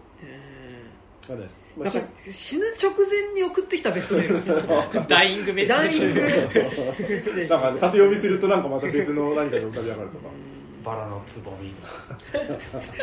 ね真剣っつってね。ございますけど、はい。はい。あもう一つ読んでみますか、うんそうだね、ちょっともう一ついきます、えちょっと待ってあと今ちょっとドライブ・マイ・カーにちょっと点数を入れるんで、はい。はいえー、待ってね。そうドライブ・マイ・カーもねまあいい映画ですよでも意外と上がってこないですね。ね。確かにね。まあなんだろうなんかその普通にショートとかも撮ってるしなんかいいか自分はみたいな感じになっちゃうのかな ノマドランドもそうだけど、なんかちゃんとね評価してるところはししてるからうん。いいかなみたいなね。そういうもんです。よそういうのあるよねちょっとね。なんかねどうせアカデミーで撮ったんでしょみたいな、ね、はい。えー、あ初めての人ですね、えー、肉地の皆様はじめましてラジオネーム週末のミミズと申します。ありがとうございます。週末はあれですねウィークエンドじゃなくてあの世界の映画ですね もともと自分はサイレントタマフルリスナーでタマフルおよびアトロクを聞いていたのですが、花束みたいな恋をしたをきっかけに Spotify でこの番組を知りこんな面白い番組があるなんて映画系ポッドキャストも捨てたもんじゃないな そうですか。花束界人気っすね。ねと、えーすっかりハマってしまい、えー今では過去回、えー有料版とああ来てまそんなわけでせっかくなので自分もこの祭りに加わりたいと思い先月ながら今年の映画ベストさんと肉地さんへの感謝の気持ちを送りたいと思います。ありがとうございます仕事柄あまり映画館に行けなかったのでこの本数になったことと、えーバーストがないことをお詫びいたします。いえいえいえ。まあねバーストなんてねバーストいやでもワーストだけ送るとかでもいいんだよ。そうね。まあ、そういうやつもこの後出てくるんで、ね。ま毎年いますからね。はい、で3位、えー最後の決闘裁判。はい。えーここ数年の全世界的に起きている事象にリドリー・スコットが、えー渾身のカウンターパンチ、うん。えーそれでもこの映画が決して、えー昨日今日の出来事を鑑みて作られたわけではないことを感じたのは、えーリドスコがエイリアンの頃から一貫して絶対的存在に立ち向かう女性を描き続けていたからだと思う、えー個人的にははしごしてみた「萌えよ剣」の圧倒的に無邪気なヘロイズムがあらゆる意味で対極的で本当にそうなんだよね。本当にそうなんですよね。まあいっそ日本立てでやってほしい。これで一緒にやってやってほしいこれはね、えー同じ、えー歴史ものでもアプローチ一つでこうも変わるのかと思わされた、まあもうなんかでも原田雅人の美学はなんかもうはっきりしています。ね、あのあれはね。この映画をこう批評した人が撮ったのが次の、必ずこの順番で見せられる。それだけ頭に残ったしきつい映画だったけどこの映画のことについてはこれからも考え続けるんだろうなと思い、えー3位になりました、うん。はい。そして、えー第2位サウンド・オブ・メタル。お結構人気っすね対画体喪失を経験してしまった人の心の在り方を描いた本作であり映画「グリーンルーム」に並ぶパンクバンドドサンワリ映画の傑作。うん。なるほど、えー、グリーンルームドサンワリの末にねうん。ひどい目に遭いますけどね。あれ2人くらいしかし生き残ってないの？確かいや一人一人。一人か。うん。一人か。えー序盤に描かれる丁寧な生活を送ろうとする2人にノイジーな音をなりわいとするパンクスが現にこうならざるを得なかったのだろうなと類推してしまったと、そんな生真面目で不器用な2人を突き放すでもなく抱きしめるでもなくただただ描写していく今作のタッチには個人的に大好きなニューシネマスケアクローえーああいいですね。シャールパチーノを思い起こさせた頼むから幸せになってくれ、うん。ね。はい、そして第1位、えー花束みたいな恋をしたおー。でんでんでげででんですね、はい。えーサブカルカップルの出会いと別れの56年間を通じて日本社会の変動を描こうとする社会派映画と、うん。えー正直に言うと映画1本として見た時にはサウンド・オブ・メタルの方が好きなのですが、この映画をきっかけにアトロクだけじゃ足りないもっといろん。な人がこの映画を語ってるのを聞きてえと思い立ち、ね、やっぱ聞きたくなりますよね人の感想ね、えー、肉地さんをはじめ映画系ポッドキャストを聞き合わさるきっかけになり、トータルでむちゃくちゃ楽しませてもらったのであ。ー1位にしましたと、そうなんだよ。ねやっぱ楽しませてくれてありがとうはあるよありますね。それで言ったら俺も新型とかも入れた方がいいのかもしれないね、はい。というよりそうさせるだけの引力を持った語りがいのある映画なのかなと思いました。個人的には社会に出て疲弊していく麦君に長らくのニート生活から脱し片木に身,、えー片木に身を投じようとしているここ何年かの自分を重ねてしまい、共感したのもあると思います、うん。なるほ就職とかねまたそれだけ肉汁さんの花束会には勇気をもらったし、えー新しい視座をもらえたような気がして勉強になりました、はい美味しい。ありがとうございます花束会ってそんななんかあれだったっけ？なんかなんかあんま覚えてないんだけど。だから俺もねあた話すの楽しかったことは覚えてるんだけどイヤホンをなんか分けるか分けないかで揉めた記憶ああそれはなんかかあったな個人的に肉汁さんのいいところは、えー皆さんがそれぞれに歌丸さんの影響を感じさせつつも、え4人それぞれが、え4者4様の思考を持ち思考考え方の違いがあることが単に歌丸さんの真似にとどまらない。この番組独自のグループに消化できている点にあると思います。ああありがとうございます。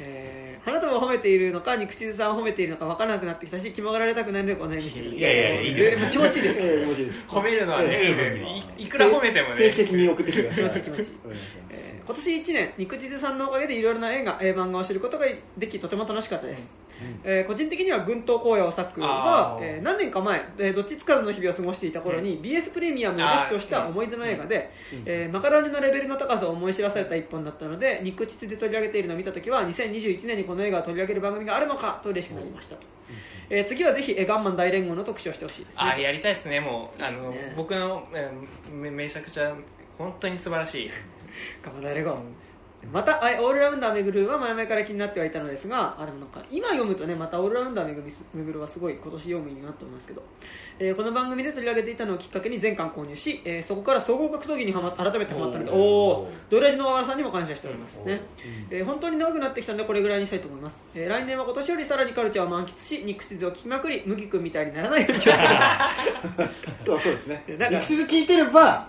ならない。麦君にはならない本当かって、えーこれからも皆様のご活躍とごけん、えーご健康を祈っておりますのでではということでありがとうございました。ありがとうございます。カルちょっとあランキング入れます？カルチャーのジャンジャンクションになってる。カルチャーのジャンクション。まるで。ね。まるでカルチャーのジャンクションにこの番組がなってしまう。まあさよならサンライズ。歌歌丸さんの影響を受けつつ4人に分裂してるから歌丸さん4人が喋ってるみたいな。それダメじゃん 分裂した歌丸さんがマ4人ルコビッチの穴的な。ビジュアル的にはね。マルコビッチの穴であれが歌丸さんだったなんか存在しないけど肉地図のマルコビッチの穴会があったとしたら絶対やるようなビジュアル。歌歌マルコビッチのあれですからね。あのね、はい、とか言うておりますが、はい。はいそうですね。週末のミミズさんってあれですかね。白石浩二監督が好きだったですかそうですか？あー。イメージだとそうね電気ミミズ気ミミズ。霊体ミミズ。霊体ミミズ的なね。ベータミミズでなんかこうアポカリプスみたいな、うん。そんな勝手な想像ですが ね。あでもこれあああれですサウンド・メタルのあのカップルはね個人的にめちゃくちゃ共感してしまいましたよね。あここに来て結構花束も追い上げてきておりますな、はいいいっすね。はい。さあ、はい。続きまして、はいはい。あまあこれはまああの、えーラジオネーム310佐藤さんです、はいはい、出ました。えー年の瀬も差し迫り、せえー、気ぜわしい毎日でございますが皆様いかがお過ごしでしょうか？ポッドキャストいつも楽しく拝聴させていただいております。310佐藤と申します、はいありがとうございます。えー今年大変お世話になりましたね僕は個人的には、えー久々に忙しく参加しようと思っていたこちらの企画のことを失念しておりお送りするのが遅くなってしまい大変申し訳ございません。年間映画ベストを募集とのことで個人的な感覚ではありますが何の映画を見ても大変に面白い昨今今年は自分の鑑賞した映画たちを足並み揃えて同着1位でゴールさせたいという結論に至りましたのでほう。そんなゆとり教育のゴンゲのような私の映画館にででさえ許されなかったワースト3を 送らせていただこうとと思ったんですがこんなことにこれまた今年は1本しか該当する作品が思い当たりませんでしたので今年唯一な大唯一大きなマイナス感情を引き出させてくれたこちらを送らせていただきます。とい。うので、まあえー知らない方の方方に言うと,、えー、と最近は佐藤さんという人あの下水道の兄弟資料を実在したっていうポッドキャストやってるんですけどあのこの人はあの自分のポッドキャストでベストをやるからワーストはあのこちらのラジオに送りつけてくるっていうのを毎年してくる人ですね。はい。でワースト1位、はい。名もなき世界のエンドロール。おあなんか知らんな。なんかあのあれだよね、エグザイルじゃなくてなんだっけ、えー、とあれかなんかの人が出てるジェネレーションズジェネレーションズかな、なんかの人。ね。ピンとこね。えー、2月の鑑賞時点で年末に絶対に口に送りつけてやると心に誓っていたお告げですが。最終的にマジで今回記憶を滅却した方がいいと思うのでこれだけ、えーこれだけと相になりました、幼なじみの誠と木田が一人は表社会の実業家一人は闇社会で交渉人として成り上がり世間を震撼させるある計画を企てるというストーリーで映画は現在と過去を交互に描きます、タイトルの通りオチに重きを置いた映画ではであり最終的にキーになってくるのは実力家誠の方なのでそちらの動きや心象はずっと伏せられており基本的に闇社会側の木田視点で映画は進行します。闇社会側の木だってすげえ。なんだそれ。ついたオチはいわゆる過去にあったことへの復讐的なものでやや後味悪くエンディングを迎えます、まあなんかオールドボーイ的なことなんですかね、ね。ねエンドロールを見ながら面白かったけど最終目的が誠の私的なもの私的なものに、えー当該の本人じゃなくて横にいたずっと、えー横にずっといた木田視点で話を進められるのは感情が乗り切らない、えー客としては木田の味方になるし木田の物語を見たかったななどと思っていたのですが衝撃はエンドロール後にやってきました。なんと木田を主人公にした映画の続きを DTV で配信配信するという宣伝映像が流れたのですすごいな。それはすごいすごいね。すごい。スプリットいるいらいる以降のこんないびつな構造の映画を作っておきながらカメラとして置いていた登場人物の話はスクリーンではなく配信でやるというです逆はねよく聞くけどねそうねそのす最後は映画館でっていうのはあるけど続きは配信で見てくださいっていうえひでえなひでえわ。なんか映画としてじゃなくてさなんかもう商品としてひどいね。商品としてひどい、えー流行り病でエンタメ業界が文化と経営を天秤にかけスクリーンか配信か日夜葛藤しているというのに映画館は配信のための街頭こ、えー街頭広告モニターじゃねえんだぞと怒りが湧いてきました、どっちが儲かるかとか新新たな試みだとかいろいろ考えることもできますがとにかく続きはウェブでみたいなこのやり方を私は承服いたしかねますくたばれ以上でございます。それはそうだわ。これさ100%同意だわ。映画自体も配信で見れたのかね？多分いや多分あの普通に映画館でかかってて今は多分配信に入ってるかもしれない。けどなんかさコロナ禍でそれやるって結構すごくない？すごいですそうですコロナでだって映画館行くこと自体え配信が先で映画館だったらまだ分かる、まあでもコロナの時にさ、うん。こう映画館先でさっていうのさいや見たいけど映画館には行きたくないみたいな人うん。結構いるわけじゃん、そうね DTV だったら見れるかなみたいなね。なんかそこでなんかすげえ間口をさそうね。ギュッとしてるよね。そもそも DTV 使ってる人自体がそこまで別にないのにいやでも逆にほらそれ続き見たいから DTV やみたいなっていうふうにしたいんでしょでしょでもそだとしたら商法としてはなんかちょっと明らかに変ですけどねなんかなんかどういう流れでそうなったんだろうねね。まあ、Hulu とかだとさ、うん映画作ったらその映画のスピンオフドラマを Hulu で配信とかもあるじゃないですか、前日談みたいみたいなねこととか不能犯はあるけど。ああ。るねなね。ミュージアムとかもね。ミュージアムとかね。不能犯あったっけ？じゃんミュージアムか。ミュージアム。は序章とかもありましたね。ミュージアム。からの招待状。違う。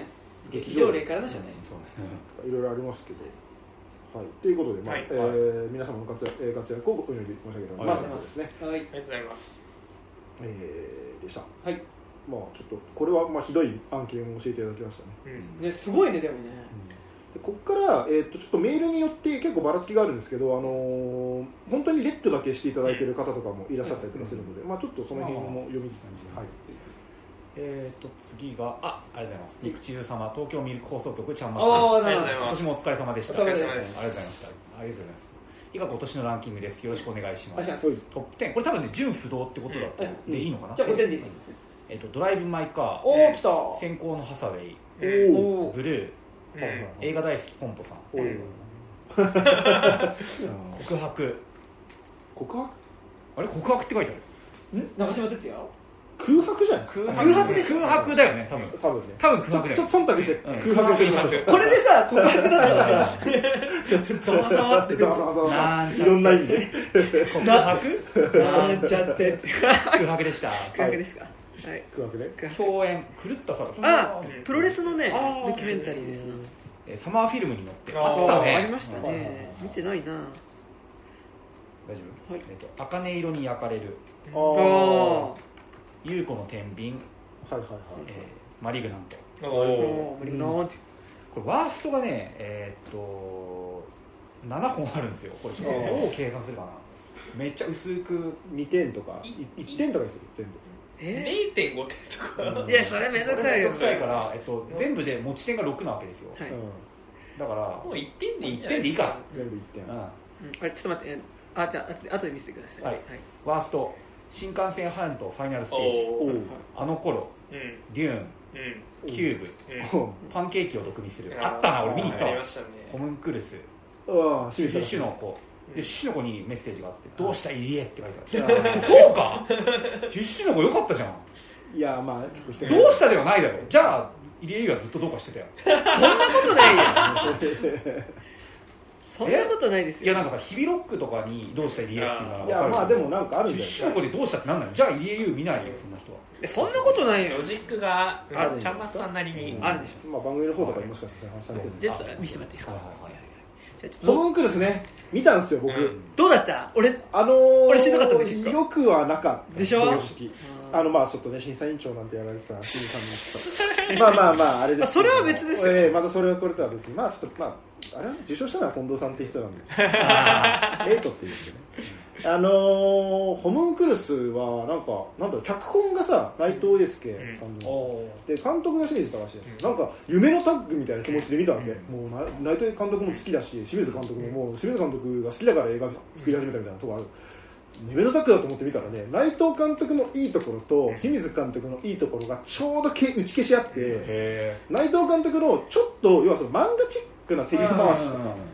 あのでもその漫画チックなセリフ回しをあえてするリアルな人間、うん。リアルの人間みたいなさそう。ああいうのうまいじゃないですか、はいでもそれを清水監督は別にそういうこう演出の仕方をする人ではない、うん。どっちかというともうちょっとこうなんだろうな娯楽映画として普通に作るタイプの人なんでなんかこうそのバランスが悪くなった結果本当にあのありえない言動をするありえないやつが なんか別にありえそうもないような話を延々してるだけみたいな感じになんかどんどんなっていって。しかもさ主演がさ、うん。綾野剛とさ、うん。成田凌じゃん。成田凌なん。かね絶妙にねなんかダメな2.5次元みたいな感じになっててそのまあ成田凌がねキャラクター的にちょっとエキセントリックでずっとそういう格好してるって人ではあるんだけど、でもなんかねあの原作の、だとなんかやっぱ成立してる感じするの、うん。そして原作の絵のタッチあるからってあると思うけど、だから原作よりアニメアニメした感じになってて、っていうのはねあとなんかあの俺、うん、前ラジオの話かもしれないけどあの穴開けられた結果さ、はいその人間の本性がビジュアルで見えるようになるじゃん、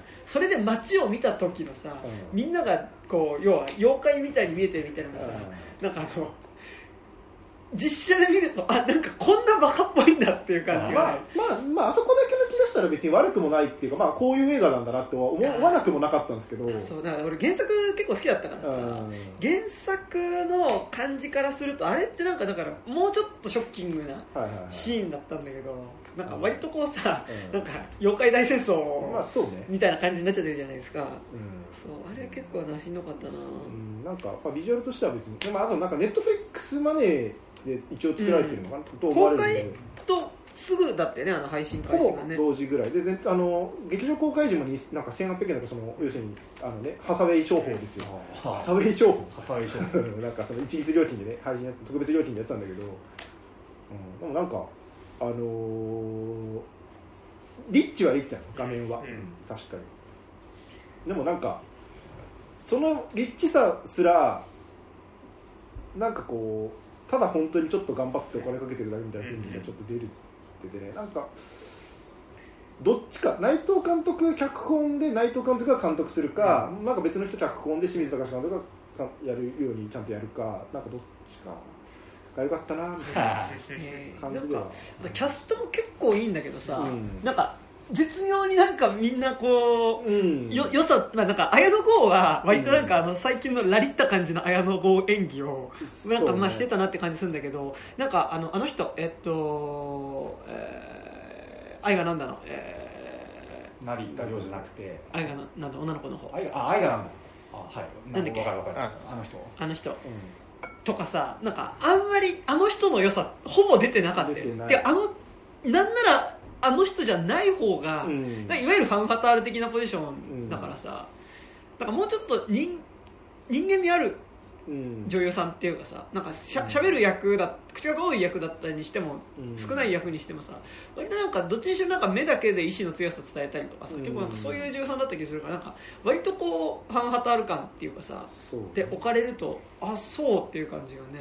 なんかねあんまり、うんまあ、正直そうでした、ヤクザのうちの西洋とかちょっと好きでしたけどね、あーまあいいところもあるんですけどね、はい、はい。はい、俺パンケーキを毒味する見たんですけど、はい。なんかあの風刺画ザ・ムービーみたいな感じで、うん。いやまあまあまあそのアニメーションで風刺画みたいなのも出てくる、うん。なんかいやつまらなくなくはないけど、なんかうん風刺画みたいなのが出てきて、うん。それでなんかあの客席にいるもうね老人ばっかなんですよ、うん。もう朝日新聞撮ってるであろうなんか老人たちが もうみんな分かった上でははははみたいな感じで笑う会場の空気がやだーみたいななんか、あのこんな映画作っても同時にしか見に来ないなみたいな感じで、マイケル・ムーアっぽかったりはしないんだあマイケル・ムーアっぽくは、まあ、あるっちゃあるけど、うん。そこまでなんか別にマイケル・ムーアマイケル・ムーアがいるからさ、うん。割と成り立ってるじゃん、うん。いいにしろ悪いにしろ、あ、まあ、本人がねうん。出撃するからね、別に誰の映画っていう感じで出てる気もしないし、そんなに射程の広くない感じの、ただ素顔なんか風刺画で、うん。あのいろんなねこう国会の中継の映像とか出して、テロップとか入れたりしてうなんかうわひどいなって思ったら、会場の老人たちが笑うみたいな,、うん。なんかいや悲しくなってきてなんか、っ老人しか見に行ってないっていうのがね、ていう感じでした。はい、はい。んはいじゃあ次いきますね、はい。えー肉地図の皆さんこんにちは、えーはいトドちゃんずと申しああます。りがとうござい。ますえー時間ギリギリでえーリストのみですいません、はい。えー選出理由はすべて、えーすげえ面白かったからでお願いします、すいません。い。えいなんかみんえ、な窪塚みたいな えーはい、えー第10位ジョイント、ジョイント。知らない。えー第9位。レイジングファイヤーあーあったね。見てないわ。えー第8位、えーパームスプリングス、おえー第7位。ブルー、うん。はいはいえー第6位、えースーサイドスクワット、おわそう。意外と入れてないねみんなね、うん。うん。えーえーと第5位。これなんなんていうの？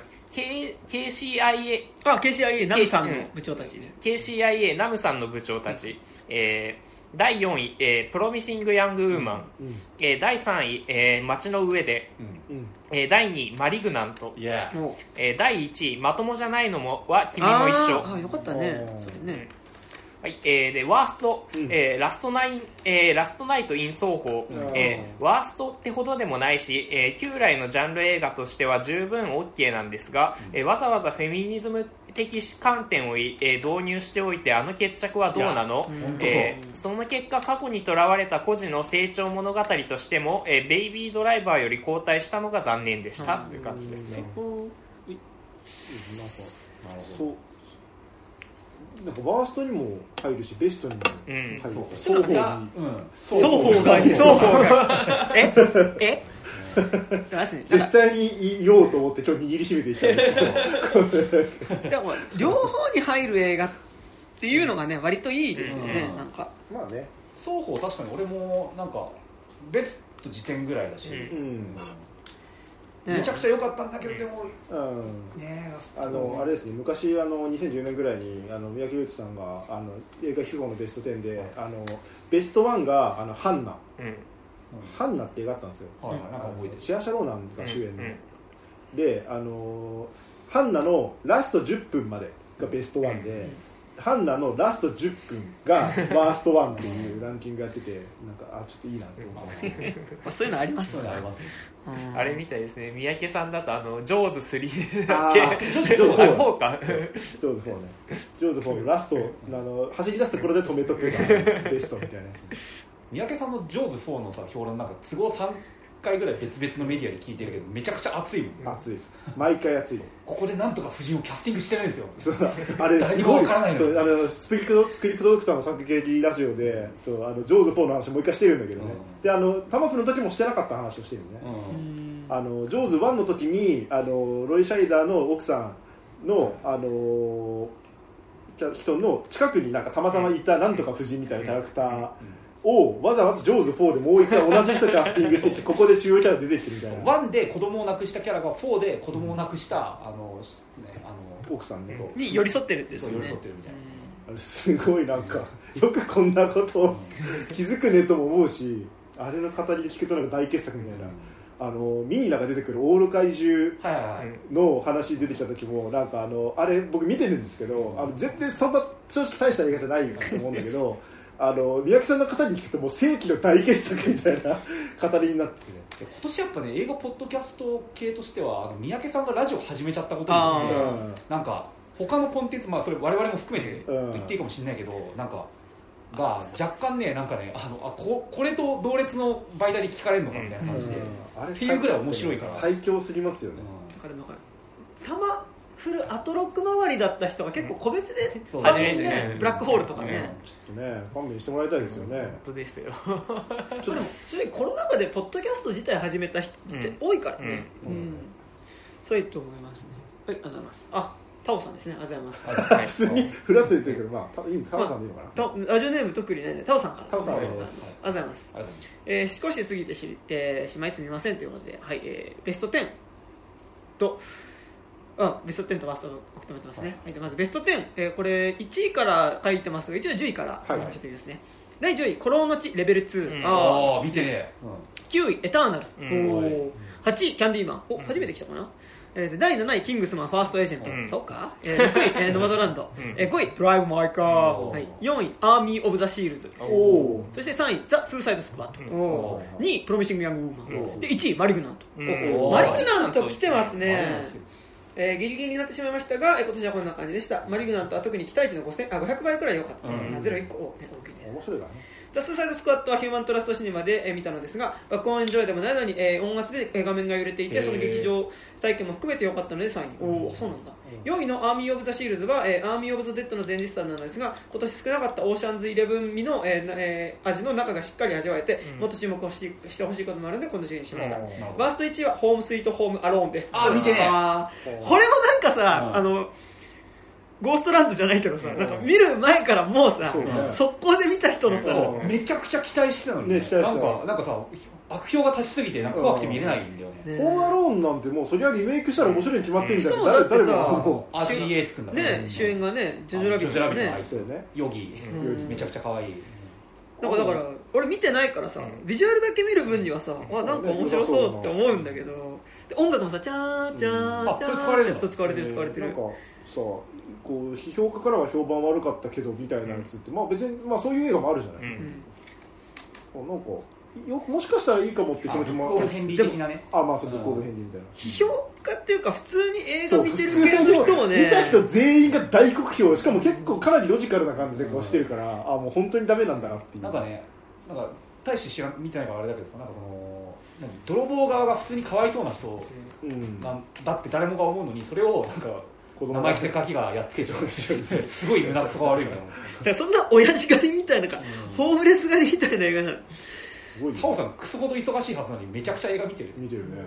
アーミー・オブ・シーブス、まあ、あのアーミー・オブ・ザ・デッドは見たんですけど、アーミー・オブ・ザ・デッドは別にそそそこまで、まあうん。ザック・スナイダーお帰りっていう意味ではすごいな嬉しかったんですけどアーミー・オブ・シーブスはザック・スナイダー監修なのかな、うん。プロデュースで監督はやってないんでねでも初めてランキングに来ました。もんねなんかがっつりなんかこういいですね。エンタメ、うん。エンタメした感じでねスースクもねめちゃくちゃ面白かったんだけどね、いや面白かった見た直後普通にあもうこれはもうベスト入るだろうって気持ちでいたんだけどね、うんあちょっと全体のバランスの考え絶対お前お前誰ジェダイか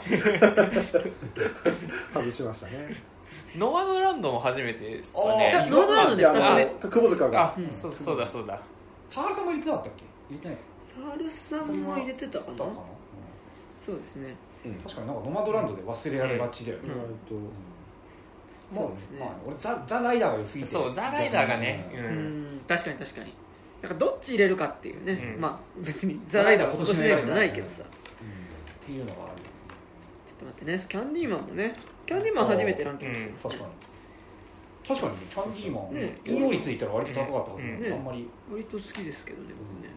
ワーストですよね、あそうか。あそうか。忘れてた、うん僕はね結構ベスト候補にもね入れてたんですけどね、うん何がちょっとあなランキング何位だったっけタオさんあとエターナルズが。はいはいはい。じゃあ「コロの地レベル2」ってさなんか身の回りで見た人があんまりいないんだよ俺見てる。あ見た、うん。どうなんですか？いや全然面白い。え面白い。ー、びっくりドッキリクリトリスはまたあんの？あある。ある？びっくりドックリ栗まんじゅうって言ってああ、なんで？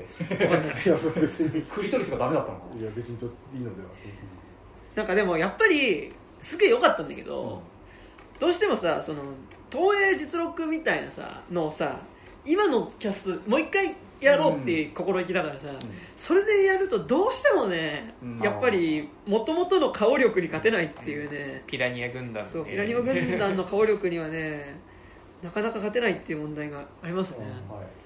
このうちはレベル3はやるんだよな。んかねでもレベル2って言ってるからね、うんまあ続けようはありますよまあまあねファイナルレベルみたいなやつが生み出せしうるね。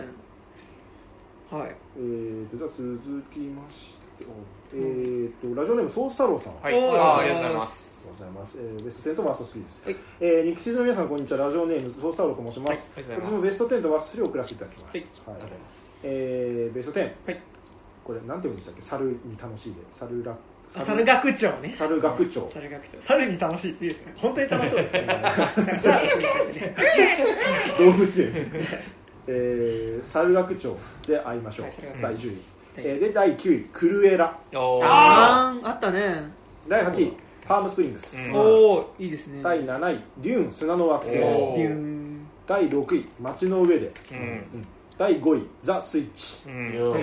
第4位。モンタナの目撃者、うんおお来た第3位あの子は貴族、第2位花束みたいな恋をした。第1位サイダーのように言葉お俺と同じだ、えー、です。で以下、えー、好評ですね、えー、と第10位はえー猿学長で会いましょう、はい同じようなテーマでラストナイト・イン奏法と迷いましたがこちらを取りました、あそんな感じなんだ。こんな感じなの、へ憧れの世界の闇の部分に直面し、あれよあれよと世界に搾取されるという残酷な詰め将棋のような映画でした、うん。えーきつい映画ですが変え難い力強さがありました、勝手になんかねそれこそなんかね。街の上でとかああいう、ね、俺もそうだと思ってた。あのモラトリアム20代ものだと思ってた、ね。じゃないんだね見ようか。確かで第9位クルエラ。うん。にクルエラ。101匹ワンちゃんとの整合性はさておき。ま あそこさて置いとかないと、えー私もものづくりをなりわいとしているので、うん。ものづくりへの意欲とアイデアで現状を打開していくエマ・ストーンにものすごく、えーものすごく勇気づけられました。うん。この中に見たというタイミングが何気に一番刺さったのが本作、うん。えー今年のベストものづくり映画です、なるほど。なるほどね。えー8位はパームスプリングス、うん。はい。えーループからの抜け出し方が超好き、うん。えーこれもコロナで大変な時期にいたので暇で無限に時間があるならとにかく勉強して現状打破しようという背中を押された一方でしたまあ確かに。いいね いい映画だね。すげえポジティブなメッセージです。ね、はい、えー7位、えーデューン砂の惑星。今年はスクリーンで見る映画最高枠ですね。あ今年の確かにね。スクリーン映画で見る映画最高確かに確かに。まあ、IMAX でね、えー原作未読でデューン自体に思い入れがないので、うん。ドゥニ・ビルヌーブが撮った新しい SF 映画くらいの感覚でフレッシュに楽しめました、そのぐらいの方がいいかもしれないですねなんかね。えー6位街の上で、うん。その上で。えーヒロインの一人であるイハと主人公が部屋で語り合うあの一夜がたまらなくする、ね恋愛とも友情とも違う何か名前のない関係性が生まれる瞬間を見事に捉えていて感動しました、確かに。布をね折りたたむんですよね、ねこの後時間あります？5位はザ・スイッチ、周りに見ている人が少ないのですがこの作品の完成度を考えるともっと多くの人に見られていい作品だと思います。確かに。スラッシャーホラーと青春コメディの組み合わせとして完璧な作品なのではとすら思います、うん。作り手のジャンル,、えージャンル愛と主人公チームへの愛があふれた素晴らしい一本、はい。えー4位モンタナの目撃者、おい来た。えー4位ですが実質1位、うんこういう映画を毎年映画館で見たいんだよと思わせてくれる一本でした。忘れがたいシーンが多いしアンジェリーナ・ジョリーはやっぱりすごい女優だと改めて思いました、うん。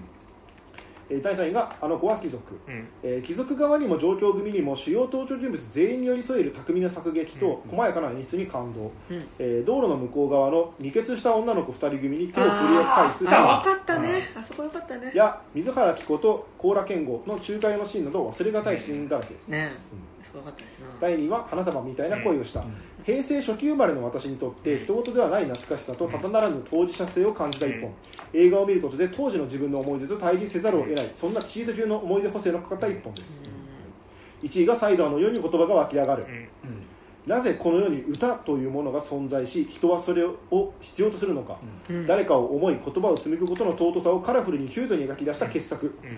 自分がやっている仕事が伝統文化寄りなので俳句という昔ながらのコンテンツのポップ化に成功している本作にはものす。ごく関心ううん。んその通り劇中に出てくる夕暮れのフライングメク夏夏ともし。夏ともしという句の覚えてるめちゃくちゃ見てるから。夏ともしというフラ句のフライングメクというイチゴの存在がとても大きくいや。このイチゴが世界観の構築に大きく貢献しています、メイクが可愛いっていうね。スマイルが。とあとある少年のダギングが当たり前に存在している世界観も好き。いやそうなんですよ、ね。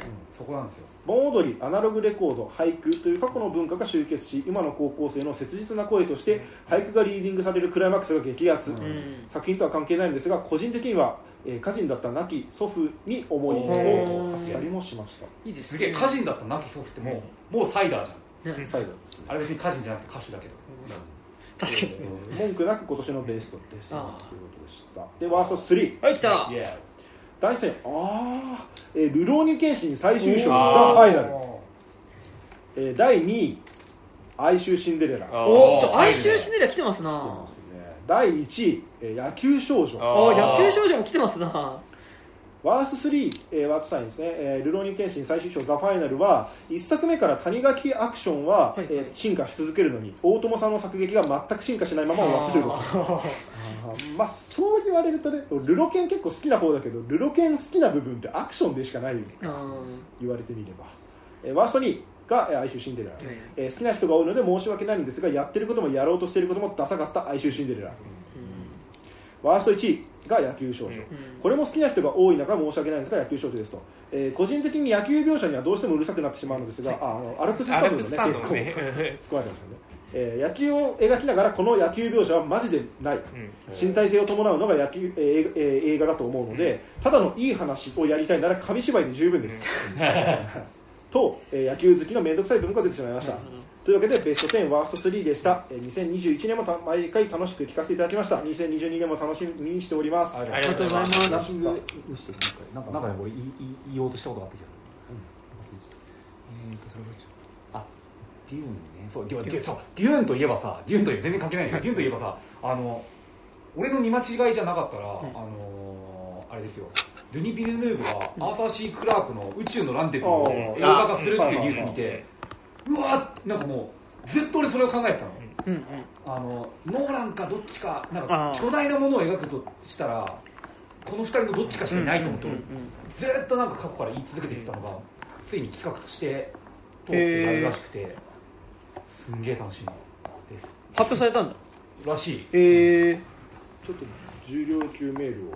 重量級名あじゃあ次の方、はい。えっと、杉さんからいただきおー来た。久しぶりですねなんかまあ、俺個人的に友達なんでよく 先ほど送ったメールに楽勝歌詞がございました。あまあそこは読 まなくていいんじゃないですかまあ再生してですねご無沙汰しております。杉です、はい。毎年外国映画と日本映画のベストをそれぞれ10本ずつ選んでおりましたが、はいはいはい。ルールを守れないリスナーはちゃんと怒られるラジオが肉地図ですから、はい。今年はしっかりと10本のみ選ばせていただきました、えールール違反ですめちゃくちゃ難しかったです、はい。毎年自分がゼロをしていたことを身をもって認識しましたね勉強していきましょう日今々年もし見ていたらベスト入りしていただろう諸作品を見ておりません。アメリカン・ユートピアもビーチバムもライトハウスを見ていない雑魚の凡庸なランキングです、ご了承くださいませ、はい。年間ベスト10、はい。10位パームスプリングス。おっと。9位マトリックスリレザレクションズ、うん。はい8位スパイダーマンノーウェイホーム。うん。ああこれ試写で見たの試写で見れたの。なんだそれいいな。あなんかね嫌だね。ちょっとねなんかこういうことする。うん。ああこういうことするんだ。なんかねそれでしかないなんか。なんか俺は見でもたけど。さでもさでも竹内さん割とそういうことする方だよね。うん、俺確かねネオンデーモンいそうだよね。そうだよね俺ねその時その時ねあなんかあこいつあいや俺でもちゃんと両方の年にするするなんかネオンデーモンそういううんなんか。試写で見た感じ？なんか。試写っていうか先行上映なんかあのほ本型用が別別々ベスト10やるのやめました。えー今年ノーエンフォームうん。うんそういうするえーそういう感じだから試写で見たからって別に偉いわけじゃないからまあまあでも本当に良かったんでしょうねうんはい7位彼女の好きなもの。あこれあの彼女の好きなものはゲイなんだっけ？あゲイ。の男の子のことを好きになる、えっと、BL 好きの女の子。あ好きになるってかとの2人の話です。なるほど。そうそうそう6位劇場版少女歌劇レビュースターライト。やばい。俺ね見た俺見たんだけど俺あんまあ本当？全然ピンときてないんですよ。嘘。正直。めちゃくちゃ今年、うん。あの一部でめちゃくちゃ盛り上がってましたななんだよ。いやもう全それも覚えてない。覚えてないうん。ポジションゼロです俺がおかしいです頭が。うん。いやそんなこともないと思うけどあれ好きな人本当めっちゃ見てるよね。うんそうそう駆け込みで行きましたけど。そう。で5位「新エヴァンゲリオン劇場版」うん。うん。4位「フリーガイ。うん。おう」3位「最後の決闘裁判」うんう。ん2位「ザ・スーサイド・スクワット」おー1位「マリグナント凶暴な赤」おー。マリグナントだな。今年。マリアン強いな。マリグナント今結構一強状態ですね、えそんなに？来てるよ。結構来てるよ。辞典花束みたいな声をした「うん。フルエラ」ファーザー」「モータルコンバット」うん。ああモータルコン今年は自分の好きな監督たちのエポックな新作が多い年でした、シャマランやエドガー・ライトもそれなりに作家として機能していましたがジェームズ・ワンガンには到底及びませんでした、バト ジェームズ・バーンが1 位2位がね。確かに。マリグナントガン。スーサイド・スクワットでジェームズ・バンガンガンガンってなんか兄弟感動みたいな名字が違うけど。ラランガンとガンみたいなね。はい結局のところ全員がホラーというジャンルのジャンル映画の枠組みの中でいかにして手数を披露できるか尽力しその思いがピュアであるほど完成度がまも、ま、摩擦されていたと思います、え今年のベスト10ははっきり言ってしまえば新エヴァよりも好きと思える映画があるのかということが基準になっている俺割とこの基準でしたね、なるほどね。うん。新エヴァを見た時はそれはそれもう今年はこれ以上に面白い映画はないだろうと高をくくったわけです。見終わってからというもの満足感と虚脱感で神経が疲弊して何を見てもエヴァを思い出してしまうというパラノイアに陥り自分で自分を責めました、なんかそれもエヴァっぽいななんか。ダメだってところが結局年末になってみればそんな新エヴァよりも好きと思える作品が4本もあったわけです、うん。こういった現象は個人的ではあるにせよ毎年なるべく多くの映画を見ようとする理由ですし同時にベスト10を作ることの豊かさだと思います。なるほど。またベスト10に共通するテーマは新しいことをやっているかもしれません、10位の「パームスプリングス」は恋はデジャブの現代的なアップデートであり、えーロマンティックコメディの終作だと思います、うん確かに。タイムリープが繰り返されることによる虚無に打ち勝つための熱い努力が描かれるもの描かれているのも新しかったです、うん。タイムリープから物理的に脱出する方法として主人公が取る行動にはなるほどそうきたかとサムズアップしました。確かに。低予算のインディーズ映画ですがアイデアと俳優の力でぐいぐい引っ張る見事な出来です、うん。途中に挿入される恐竜を現出するシーンは、はいはい。フィクションやナラティブの力強さを補強する素晴らしいシーンでした、ああわかります確か9位の「マトリックス・レザラクションズ」はにレザレクション。1作目を劇場とえー当時劇場で初めて見た観客の感情を再現したようなあの前半のメタ構造による不安感と高揚感が素晴らしかったです、うん。そしてラナ・ウォシャウスキーという作家のアイデンティティに寄り添う女性の映画になっていたことに胸を打たれました。かつて望まない性別である自分が撮った映画をよりその本質に接近する形で解体して生まれ変わった今の自分がアップデートするというのは端的に言って映画史上でも他に類を見ず興味深く評価することもできるはずです。何より1作目ではネオがやっていた名を名乗る行為を本作では別の人物が受け継いでいたのが良かったです、トリニティが旦那に愛想笑いをしてしまったというエピソードには胸を締め付けられました、一体我々は自分を嘲笑う者たちと共にどれだけ自分自身を笑ってしまったことでしょう。こういった印象深いし、えー、差し差し輪差し輪を相和相和を。全員から相和 をバランスよく配置できるナオシャウスキーはやはりさすがです。ネオの攻撃ではなく防御に徹したアクションもアクションそれ自体によってテーマを物語り物語っており素晴らしいと思いました、はい。アクションがバカかっこいい映画から引き絵の美しさを追求したうん。フィルムになっていたのはそういった意味で予想を超えましたし今作られる意味意義を感じました、はい。大事な余談ですがトリニティを破壊しろと命令されたイカロボットちゃんたちが全速力でトリニティの元へ駆けつけるのですがあれいない？と慌てふためいてキョロキョロするシーンが本当に可愛くてほっこりしました。あーね。今回やっぱさ可愛いシーンが多いんですよね、だってなんか初めてセンチネル可愛いと思ったね。うん。あでもセンチネルはでも見つかんなくてキョロキョロはね昔もしてたな。そうそう、うん。で8位の「スパイダーマンのノーウェイホーム」は試写会で拝見しました、はい。うん。はいはい。このようにして映画公開前の新作をランクインさせることはうん誰他の誰かがややったらマウント取るなよと思うのですが、えーいやそそう今思われてます。リスナーなんだから許してください。えいや許されない。今今今おおよそ僕らですね 今思われてます杉さんそれですかノーウェイホームは今年一番の最大瞬間風速を叩き出した作品です、うん。あこれこれよくわかんないですけどあの雰囲気ネタバレがあるかもしれないので注意してくださいね一応、うん。読まないでいやいやいいですよ。うん。俺は別に ネタバレ読んでもいいんで、はい、正直僕にとってはそれ以上でも以下でもありません。ただ映画を見ていてこんなに何回も脊髄反射的に泣かされたのは今年はこれが一番です。あなんかちょっと雰囲気ネタバレ雰囲気ネタバレすね。ちょっと7回泣けますみたいなね。もしかするとフォースの覚醒やローグワンに近い感覚なのかもしれませんしキャラクターを作り手の勝手な意思によって再び物語に呼びを残すということへのうん。違和感は強い方なのですが、うん。これは参りました、うん。お見事。あまだ何も言えないや。これ本当にアンチが湧く。うんあれですねちょっとよくないな。ちょっと俺らがい。や俺らが聞かされるだけだったうん。でこれこれ聞いちゃった他のリスナーの人どう思うがね。どう思うかっていうのね。ちょっとちょっと反省を促したいです。はい。でもここまでいや俺全く見てないから次はフラットなで言うけど、もうん。でもなんか今言ってることはなんか予告見たらそうなのかなっていうところの配慮これでだって誰も出てこなかったら逆にびっくり。だってさあの本当にそれこそローグワンみたいなさ本編みたいな話は一個もないとか。いやこれでさあのさ予告編でグリーンゴブリン出してるさこれで本編グリーンゴブリン出てこなかったらそれはちょっとびっくりするよ。なんか。あれじゃない？あのオーロラの彼方への最後みたいにさアイアンマントニー・スタークがこうフェッて出てきてさうん。改変して戻ってきたよみたいに言ったら泣かない？いやーあれはちょっとわかんない。これがネタバレだったらどうしよまあわかんないです。ネタバレになってないと思いとりあえずだから侍未版の人はいっぱい出てくると。だってオクトパスとかだってさうん出てくるからまあこういうん。そこら辺にまあ切りをつけていくんだろうと、うん。まあまあまあ。ぶっちゃけ想像していこうと思ったらまあなんかこうあとはもう正直そのオッズっていうかそのう、うん 誰がね。誰が再登板すると熱いかレースにしかなんないからまあまあちょっと一回考えるのやめましょう。はい。はいで加えてジョン・ワッツ監督は交通整理力があり本当にうまい作家だと思います、うん。ドクター・ストレンジが絡むのでダラマシエ的トリップ映像がワン作出てくるのも個人的にはイエーイでした、ジョン・ワッツはねこの後ファンタスティックフォーも撮りますから、えーすげえ。え7位の彼女の好きなものはこれいいっすよ。顔だけ先生というドラマがありまして普段テレビドラマは好んで見ないのですがこれはノンストレスで見れてとても良かったです。うん。そのドラマの主演の先生が本作の主人公なのでですが、神尾楓珠ですね、まあ、まあ顔が本当にいいんですかっこいいとかじゃなくて映画に愛されてる絵になる顔なんです。あのあれだよね。あのビューティフルドリーマーのあの男の男の子。ちょっとなんか急に急にちょっとなんか怪しい感じでした。ビューティフルドリーマー男の子？ビューティフルドリーマーでさあの一緒に映画撮ってるその、はい、えーと、小川紗良と一緒に映画撮ってる男の子いた？の、はい、え森じゃなくてじゃなくて。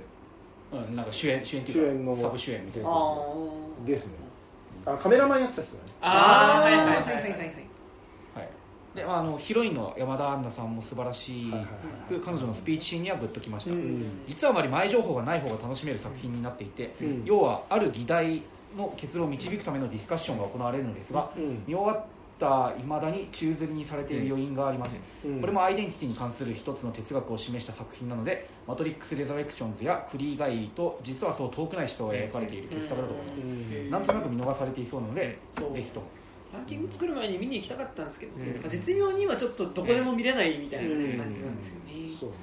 で6位の劇場版少女歌劇レビュースターライトは、は今年一番驚き笑い開いた口が閉まらないアバンギャルドの傑作でした。すごい。正直初めて見た時は今年ベストワンと思ったのですが一緒に見た友人がその後19回も見ていてかっこ19回目も一緒に見ました。な なんか僕が僕なんかがん？なんか僕なんかが1位と言ってしまっていいのかしらなんて考えていたらこの順位です正直新エヴァよりも面白いと思います。とにかく新エヴァのゴルゴダオブジェクトのシークエンスは短いゴルゴダオブジェクトオブジェクトのシークエンスは短いけれどスターライトは尺の半分以上でゴルゴダオブジェクトを披露してみせるというちょっと常識的には考えられない新しさがあります。なんかねほぼさもうほぼ新エヴァのさうんその後半でのもうさバトルシーンだけど、うん。これバトルシーンビジュアル的に映ってるのがバトルシーンだけどやってることってこれ感情のぶつけ合いっていうかさ「あの父さん!」みたいなうん。せセリフのぶつけ合いだよねっていうのをあのまあ、ずっとやってる映画。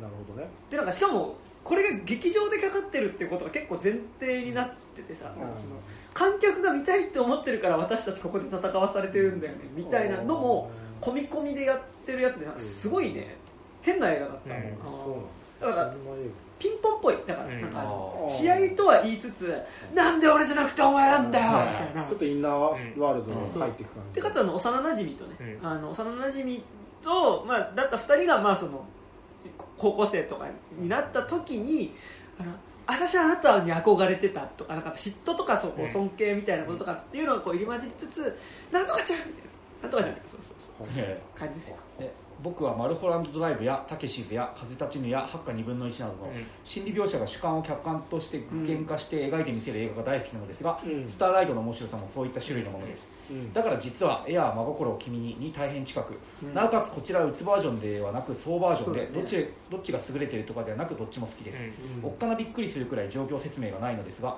それこそが観客の能動性を仰いでいて素晴らしいです、うん。テレビシリーズを見る必要はありませんまずはこの一度きりの驚きを体験していただけると嬉しく思います、ちょっと待って俺そろそろであはい。じゃあ帰る準備をしなきゃいけないので新エヴァから、はい。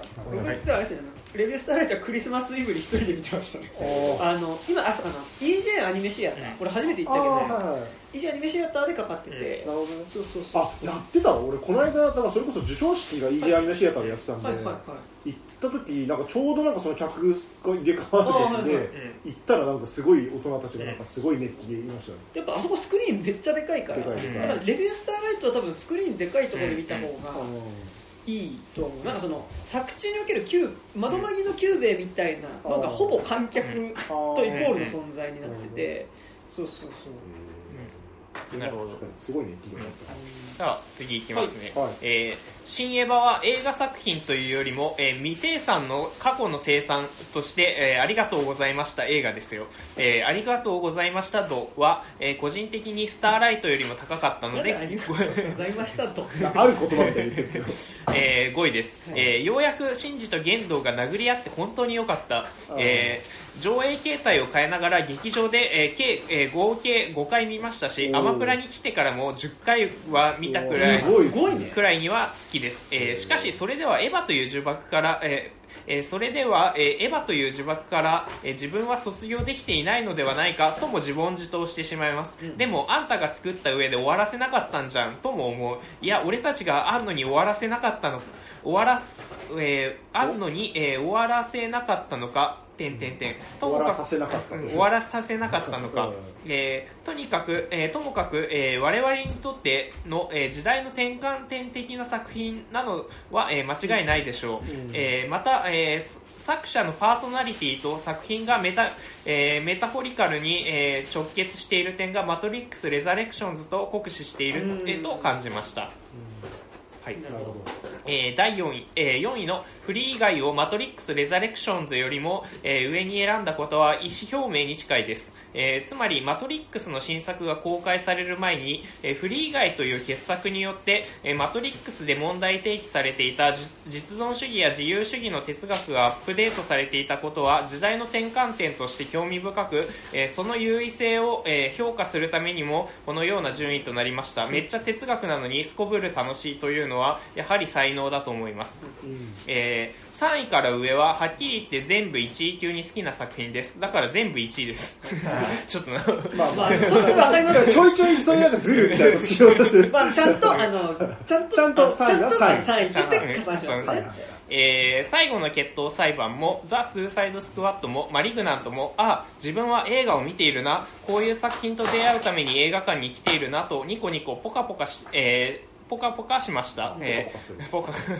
えー羅生門形式を利用した羅生門批判の映画や、えー金のかかったトロマ映画、えーそしてホラー映画やジャンル映画への愛が突き抜けた新しさに満ちた映画。この3本はオールタイム級にこれからも見直していくでしょう、特にマリグナントは超最高。何もかもが素晴らしくてうっとりです。偉いしただの天才じゃんと感じます。ジャーロというジャンルジャンルをの、えー再現を試みるマリマリグナントとラストナイト・イン奏法が、えー同年に作られたというのも、えー同時代的な現象として大変興味深いことです、うん。えー中学生の頃、えー部活をえーサボってアルジェントやデパルマを見ていて本当に良かった。おーいいですね。いい思い出ですな。はい、えー年間ワースト、えー3位からいきます、えー第3位隔たる世界の2人ああ見たわネットフリックスね。えー2位、えー煙突町のプペル去年の映画ですがね。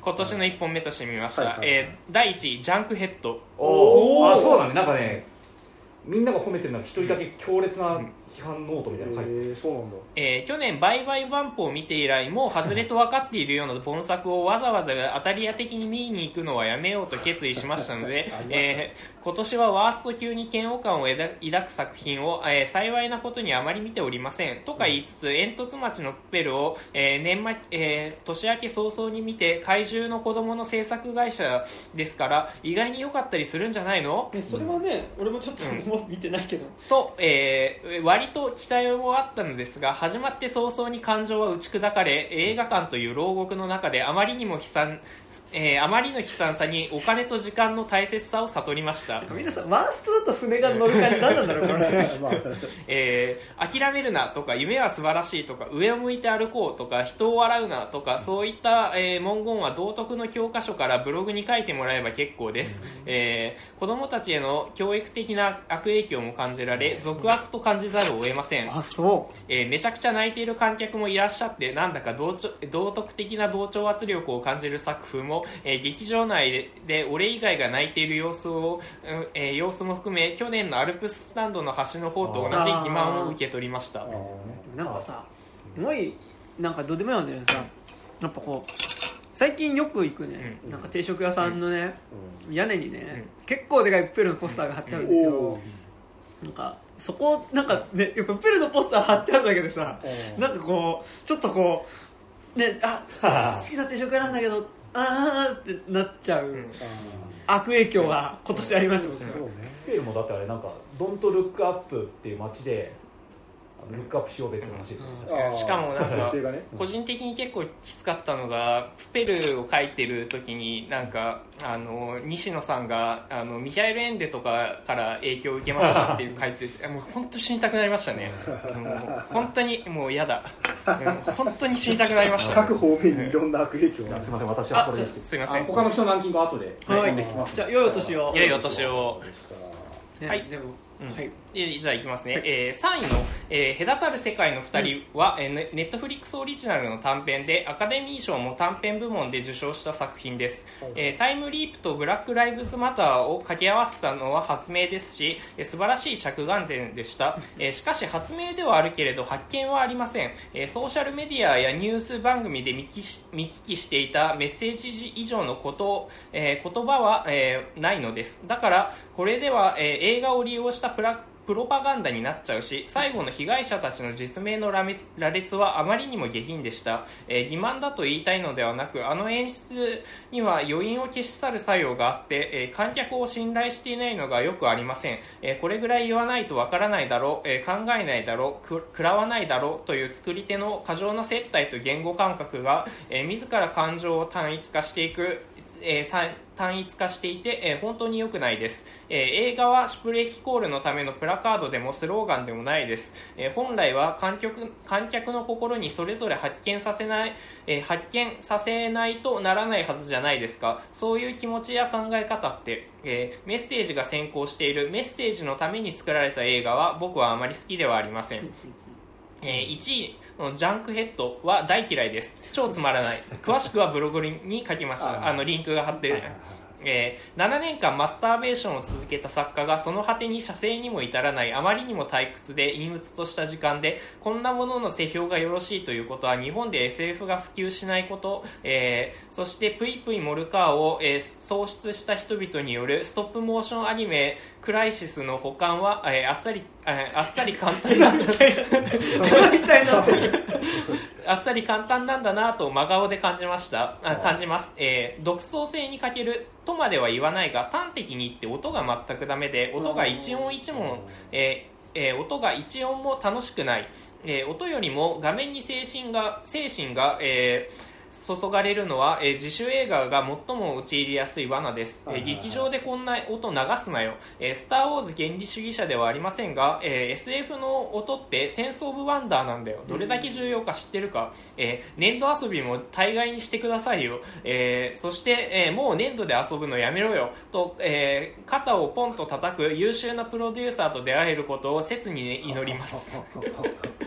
超辛辣ですね、はいえーちなみに、えーワーストとは言いませんけれど、えーラストナイト・イン双方の出来には、えー未だにもやもやしています。えー前半は超面白い。えー状況映画として、大学進学時の痛みや苦しさ、それでも明るい未来を目指す高揚感に、えー田舎から上京して、したものでですから、えー大変共感を覚えました。うん結局のところ、この映画の魅力はサンディなのですが、この映画を作作奏させたのもサンディだと思います。そうそうであるならば、エドガー・ライトはシスターフット、あるいは、えーニアイコールシスターフット映画を、えー撮る必要なんて、えーなかったしや,、えーやっぱりブロマンスの手癖を、えー自ら否定できてないあたり、えー覚悟が足りません、えーどんでん返し以降の結末もフィクションで何でも救えるなと思うなよ。なんならフィクションでお前ら救われたと思うなよ。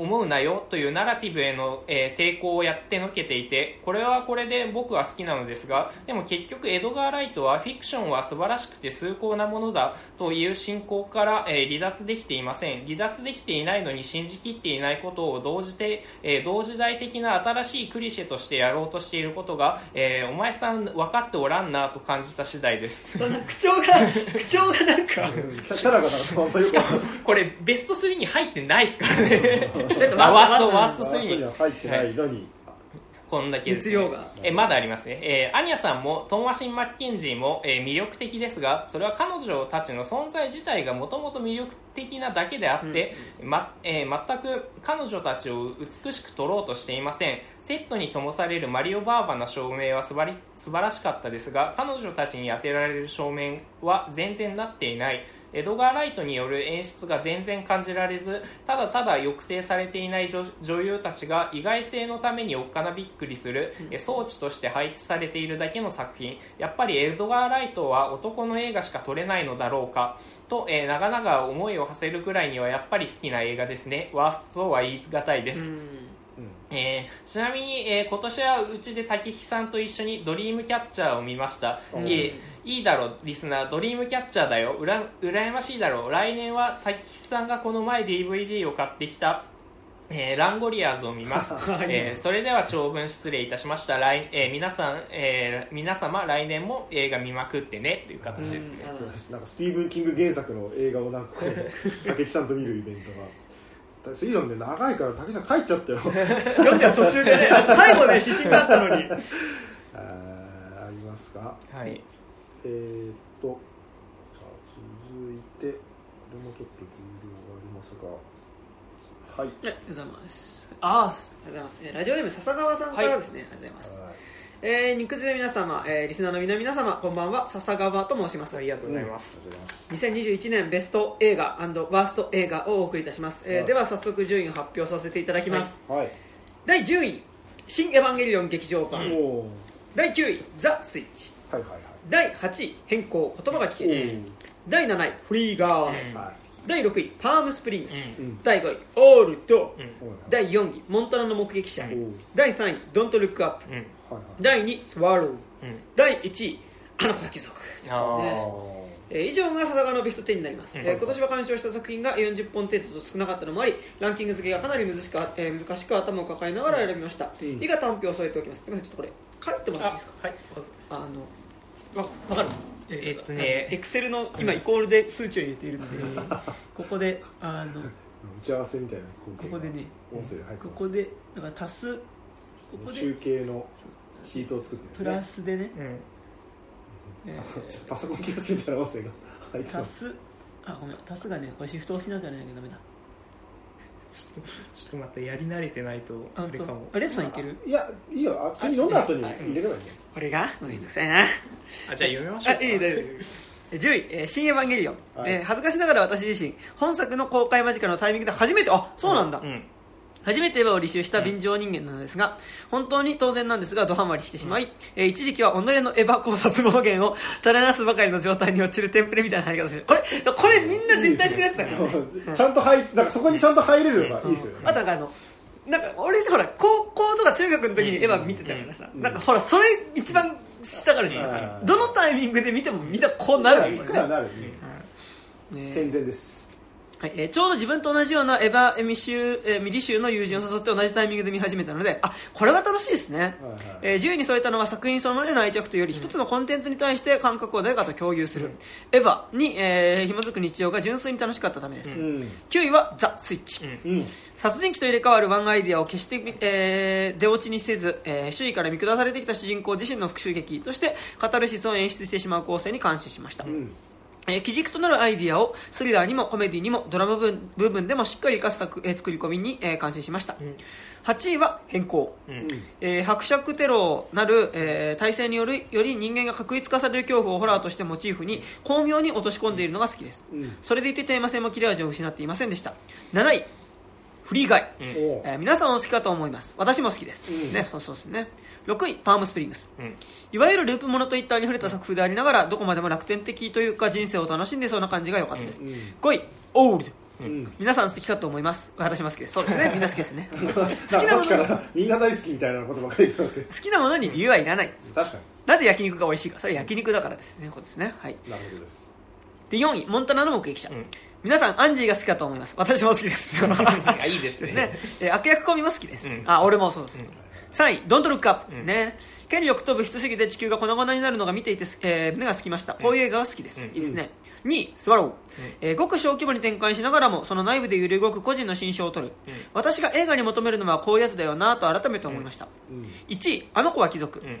えー生来物質的に恵まれている環境に身を置いてきたからこそぼんやりと自覚し自覚していた周囲でまかり通る不条理な価値観に対する違和感や人と関係性を、えー結ぶことの喜びを再認識して、えー自分と周囲を分かつ階層的な乖離への、えー理解を通じあ通して人生にインタラインタラプトしていく話でした、東京と地方の格差を描きながら両方に通底する女性としての生きづらさを描くことで両方を丁寧にニアイコールで結ぶ,、結ぶのではな結ぶので、えー雑に二項対立するかわけでもなく、うん。これ本当良かったですよね、また確一化するわけでもない綺麗なバランス感で、えー結末に、えー着しているように感じました、また個人的に思う地方の豊かさと東京の豊かさのトレードで物語の幕を下ろすのも好きです。なるほどなるほど、えー手短にワースト作品についての短評も、えー添えます。はい3位花束みたいな恋をした、うんおー。えーそんなに好きじゃないです、うん。2位救ってごらん。うん。面白くなかったです。1位素晴らしき世界。うん。嫌いです、えー鑑賞したのがちょうどフィルマークスを始めたタイミングだったので本作に対する感想を書き込んだところ即座にめちゃめちゃな反論コメントが返ってきたのが多くなってしまい あかわいそう。ら、えーそれ以来触っていません。私からフィルマークスを奪った罪の思い全然素晴らしい世界じゃなかったえー以上が笹川の2021年ベスト作品アドバース作品でした。MC の皆様リスナーの皆皆様1年間ありがとうございました。あそして日本ホラー映画大賞ムービーウォーカープレス賞受賞おめでとうございますととえー近藤監督にお伝えください。ああそうです。伝えておきます。はい、ではでは皆様、えー、良いお年をお過ごしください。ありがとうございます。今年は昨年と比較して熱量のかなり不足した内容になってしまう。そんなことないですよ、えーす。いません。来年は精進しますということでございますね。ありがとうございます。長ければいいってもんでもないですからね。そうですね。どうどうですか？いやいやいーいいですね。なんかあのあれですね。地味にあの花束にもワーストの方ではうん一言入りがちですね。えなんかだからやっぱさあのーあれとかもあのーなんだ？双方とかもそうだけど、うんうんやっぱりなんかこうね両方入ってる作品っていうのはね、うん。なんかそういいいいと思いますよ、うん。私はそう結構笹川さんのベストランキングは結構なんか今までの、うん。あのベストの総集編みたいな感じですごいなんかベストアルバムみたいなあの肉地図のリスナーさん感がめちゃくちゃあって すごい良かったですね。なんかなんでなんかよくわかんないけど、まあ、こう別に嬉しくないかもしれないけどこうね肉地図リスナーのすごいこう平均値と それは嬉しくないだろ。具現なんか擬人化した肉地図みたいな感じにちょっと、うん。まあでもあの子は貴族初めてしいやあ初めてじゃないけど1位は初めて。そう1位は初めてですね。高いですね、でもね、あの子は貴族も確かにでも今年すごいやっぱり序盤で話題作だったし、なんかやっぱ結構これ見てたことによって後半喋れたこととかもあるような気がするので、そうですね、あれワーストのなんだっけ、えーとワーストがね、えーっと、ワーストがですね、えー花束。花束救ってごらん、素晴らしく作ってごらんはちょっとあれですな、素晴らしい世界のそのフィルマックスでちょっとねそうそんな反論別にね。ね。えしかもねそういう映画じゃなくね。なんかね。うん。ちょっと寛容の心をみたいな。そんなかいでもあのあれじゃない？あの役所工事みたいな人がこうあ勢いでこうやっぱスイッチ入っちゃっスイッチそこの映画お前そんな悪く言うなんてみたいな感じになったのかなそんなねあんま俺フィルマックス一応感想書き込んでしてるけど、そうそう来ないですけどね。その変あの知らない人からのリプって、でも僕割と愛の歌声を聞かせてに対してうん。なんか微妙だったみたいなの書いたら、うん。あのそういう部分もあるかもしれないけどいいですよっていうね。ああだから反論コメントがえやっぱなんか誰かの熱量が高い映画にはそう。やっぱりね。比較的、あーなるほどね。じゃあなんかこう世評がある程度高いけど、だからそれこそ花束とかにのうん。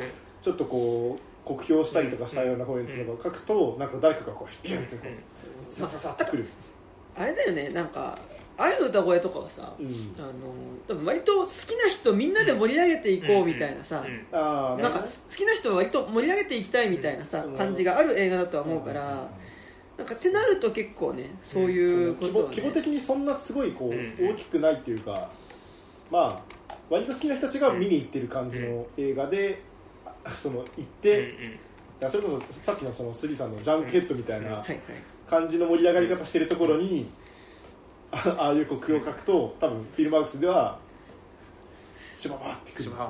まあでもヒルマックスはね結構比較的かなり平和なね、まあ、平和っていうか、まあ、そもそもなんていうかこうお互いにそんなに関心を持たない感じの空間ではあるよね。ねでございます。もう確かにねこう花束ねちょっと来てますね地味にね、うん。まあ、ベストの方にもまあちょっと結構来てはいるよね、そうね。まあまああとまあ純粋にやっぱ見た数がね、確かに。母数が多いって普通にヒいう、ットしてる映画だから、うん。まあ、み見やすかったしね結構、確かに。話題にもなってたし。あすいませんちょっと。なるほどね。はいありがとうございます、救ってごらんって知ってました？いや。俺知らなかったな、なんかタイトルだけ聞いたことあったんだよな、なんだっけ？ちょっと内容はあんまりよく分かってないんだよな、うーん。救ってごらんねあそうですあざっすはい、ありがとうございます。じゃあ、えっ、と、続きましてが、はい。えーあ、いえあーえー、救ってごらん尾上尾上松也。おおほうほとあとえっ、とあれだあのあのあの人えっ、とえっ、とアイドルのあの人えっ、とあのういっぱいよ何も出てこない。もう全然出てこあのももん？桃田あのももち夏子さんあのあの人。あももクロの人？あそうももクロあ。ももクロの人。あうん。かな、なるほど。えーと、あ、はい、じゃあ続きましてが、えっ、と、ラジオネームピカチュウのパパさん。おおありがとうございます。えっ、と、肉筋の皆様お久しぶりです。2021年、えー現時点で、えー43本鑑賞に見た映画のランキングを送ります。はい。はい。えー、10位、サウンドオブメタルで聞こえるということで、うん。おおえーねオールド、うん。オールド。ボールドじゃない。ですか。えー、8位、スワロー。うん。サロ7位モンタナの目撃者、うん。6位私は決して泣かない。うん。うん知らない5位17歳の瞳に映るあ空ああいいね。4位ノマドランド、うん。おお3位システムクラッシャー。うちに帰りたい。うん。うん2位あの子は貴族。うん。1位ドライブ・マイ・カー、マイカー。はい。えー今年はベストに入れたい作品が多くてベスト作成に苦労しました、うん。うんサウンド・オブ・メタルは年末に一人旅をした際に岡山のミニシアターシネクレールで鑑賞したという思い出の込みでランクインです。な。んか今あれなんだ山口とか行ってさ、ん。あのワあワイカムあうんのあだからファイルドツアーの,、あの聖地巡礼したりとかしてましたねなんか、へえあツイッターやってましたね。いいな楽しそう羨ましいですね、うん。一人旅なんだねしかも、うんね一人旅楽しいですよ。うんもう二十歳とかですもんね。そうやね。もう一人旅一番する年ですよ。僕もしてたねなんか感慨深いですよね。なんか高校生リスナーとか言ってた子が大学入って一人旅とかしてるくらいの年齢時代が経ってですね、はい。えー、とミニシアターのシネクレールで鑑賞したので思い出込みでランクイン。映画館で感じるノイズや無音振動の表現は格別でした、うん。うん。確かにえーオールド・スワロー、モンタナの目撃者は閉鎖空間スリラー、ニューロティックスリラー、うん。サバイバルアクションなどジャンルの型をしっかり踏襲しながら監督の作家性もしっかり刻印され、うん。かつフレッシュな表現にあふれている作品たちです。閉ざされた浜辺で人間が老いるだけというソリッドな設定で極上のサスペンスをサスペンスを作り上げたシャマラン。異物を飲み込むという衝動の根底にある抑圧されてきた過去を表現していたヘイリー・ベネット、えー参道川、えー平野物見台。うんという物理的特徴を見事に映画に取り込んだテイラー・シェリダンは素晴らしい、特にモンタナ目撃者のクライマックスにおける警官の妻と殺し屋の、えー野原での銃撃戦は今年のベストファイトシーンでした、えー私は決して泣かないは、うん。去年の東京国際映画祭で評判が高かったポーランド映画です、へえはい。東京都写真美術館で行われたポーランド映画祭で鑑賞しました。あ結構いろんなとこ行ってるんですね、えーティーンエイジャーの少女が出稼ぎ労働者の父親の遺体を引き取りにアイルランドへ一人で旅をするという映画です、タイトルの通り苦難に際しても決して弱みを見せない彼女の姿が凛々しくもあり同時に誰かに甘えて生きることを許されなかった彼女の人生が胸に迫ります、うん。主人公が自動車の検定試験を受ける場面で始まるという不思議なオープニングがラストでまさか回収されるとは、ううん。んえー17歳の瞳に映る世界は現代の Never Rarely Sometimes Always という印象的な言葉の意味が分かる場面で取り上げられました、うんほうえー田舎から都会へ出ていく若者がひもじい思いをするという展開は真夜中のカーボーイうん。あたりのニューシネマうん。およびその原生のヌーベルバーグを想起するんですが17歳の少女2人が望まない形でそんな境遇に追いやられる展開に憤りを感じました。それでも必死に手をつないで生きていく2人の姿に涙、うんえーノマドランドはかなり複雑な気持ちになる映画で主人公ファンの姿に寄り添いながらもその背景にある社会には微妙に目を背けるという構成への批判も分かるのですがアメリカの古典的な西部劇やロードムービーのショットを踏襲することでもはやアメリカという国が変わり果てていることを示す映画だと思いました、コーエン兄弟の映画なのでずっと殺伐としたアメリカの荒野に佇んできたフランシス・マクドーマンドがそれに立ち会っていることにも意義を感じます、シネコンには不釣り合いなほど静かでローティーな画面とそれと、えーそれでも時折見せる新たな人生へのかすかな希望に胸を打たれました、えーシステムクラッシャーは私は決して泣かないと同じようにドイツ映画祭で鑑賞しました。うん。あー。えー学校や養護施設を幾度となく飛び出してしまうほど手のつけられない問題児の少女ベニーが主人公の衝撃作、とにかくベニーを演じたヘレナ・ゼンゲルがすごすぎる、えー久しぶりに演技を見ているだけで映画にのめり込む感覚になりました、ゼンゲルさんはすでにこの暴漠たる荒野ででトム・ハンクスと共演するあ世界的ブレイクをあ果たして施設の人々の細やかな描写も挟みながら同時にこの少女に鎮静剤を打ち込んで学校へ行かせるという強制をするシステムへの疑問を抱かせる構成になっているのは見事です、はいえーラジリバンレ・レ・ミゼラブルのエンディングのその先を描こうとして、うん。いややっぱり答え出ないっすわと同じ着地点に戻ってくるような映画です、うん。ほう。えーあの子は貴族とドライブ・マイ・カーは現代日本映画のトップを走る映画だと思います、えー演技、サントラ、撮影、脚本、テーマのどれをとっても現代にふさわしい厚みを持ちながら誰の目にも明らかなほど素晴らしいというバランス感がすごい。今年はこの2本を見れただけでも良かったと思う年でした、どんな生まれであっても最高と思える日もあれば最低と思う日もあるよという水原希子のセリフ、えー真っ赤なサーブに犬を乗せてコロナ禍を走る三浦透子の姿は忘れがたいです、えー辞典としたプロミシング・ヤング・ウーマン、シュシュシュの子、海辺の彼女たち、うん。ラストナイト・イン奏法、逃げた女、えー二重の町、皇太子の歌を編むなどです。おーいろんな映画見てますね。えーということで、まあ、ベストでした。うん。はい。はい。ワースえーで、ワースト。うん。うん、トワース第3位、はい。ヤクザと家族、うん。ザ・ファミリー。第2位、空白。うんくあね。第1位、ジェントルメン。あージェントルメン。ベスト。はい。ジェントルメン今年か。今年だね、ガイ・リッチー今年2本取ってるね。ね。えー特権を持った男たちのホモソーシャルな世界のグロテスク性から目をそらした作品ばかりで、うん。かつそうした問題点があまり指摘されていない現状も踏まえてワーストに入れます、ガイ・リッチー吉田圭佑は自らの将来的で差別的な価値観をギャグでごまかそうとしている残念なおっさんになっている気がしてとても残念です。ああなるほどね、えはい。ということで以上が今年のランキングでしたありがとうございます。今年は肉地図の皆様とラジオ以外でも交流ができてとても楽しい1年でした、ん。ああそうですね。僕はなんかいろいろやってましたけど山本君とかもなんかなんかねうちにねいや曲作りに来てる。曲作り？なんかこの間ラップ撮りましたよ。ええすごいねなんか。いろんなことやってるんですね、はい。うんえーなおこれは映画のランキングですが2021年に発表されたあらゆる表現物のランキングをつけるとしたら残念帰っちゃいました。1位はお世辞でも何でもお世辞でも何でもなく、えー、聖火日のアバンダンドネバーランドです。と、ね、残念なね。いちゃってるねくなっちゃってんだから。えー好きだったシリーズが舞台ごとなくなってしまうというとほとてつもない喪失感やポップカルチャーと陰謀論が最悪な形で合体していく全く笑えない事態になっていた2020年代の空気に対して観客は予想だにしないアイディアを普段ふんだんにも、えー散りばめて蹴りをつけてくれた最高の演劇でした。竹内さんと新山さんがトイピアノで遊ぶ場面をのれん越しに、えー見た時の感動は、えーアベンジャーズエンドゲームですりガラス越しにエージェント・カーターが見える場面を彷彿としたほどです、えー最後にこの演劇に自作のコメントかっこ柳下喜一郎風をつけてこのメールを締めたいと思います。なんだそれ。皆様いいお年をお迎えくださいということであのこれあの、えー聖火日のアバンダンド・ネバーランドという、うん。あの最後の演劇はいはい。の、えー絵のコメントですね、はいはいえーポップカルチャーへの愛憎が詰まったルーム301という名のネバーランドを捨てた金内武樹は新たな意道へ飛び立つのだ まあ見てない方には何のこったっていうことなんで。まあ、武井さんは喜ぶと思います、ね。ちょっと後で聞いてもらいましょうね。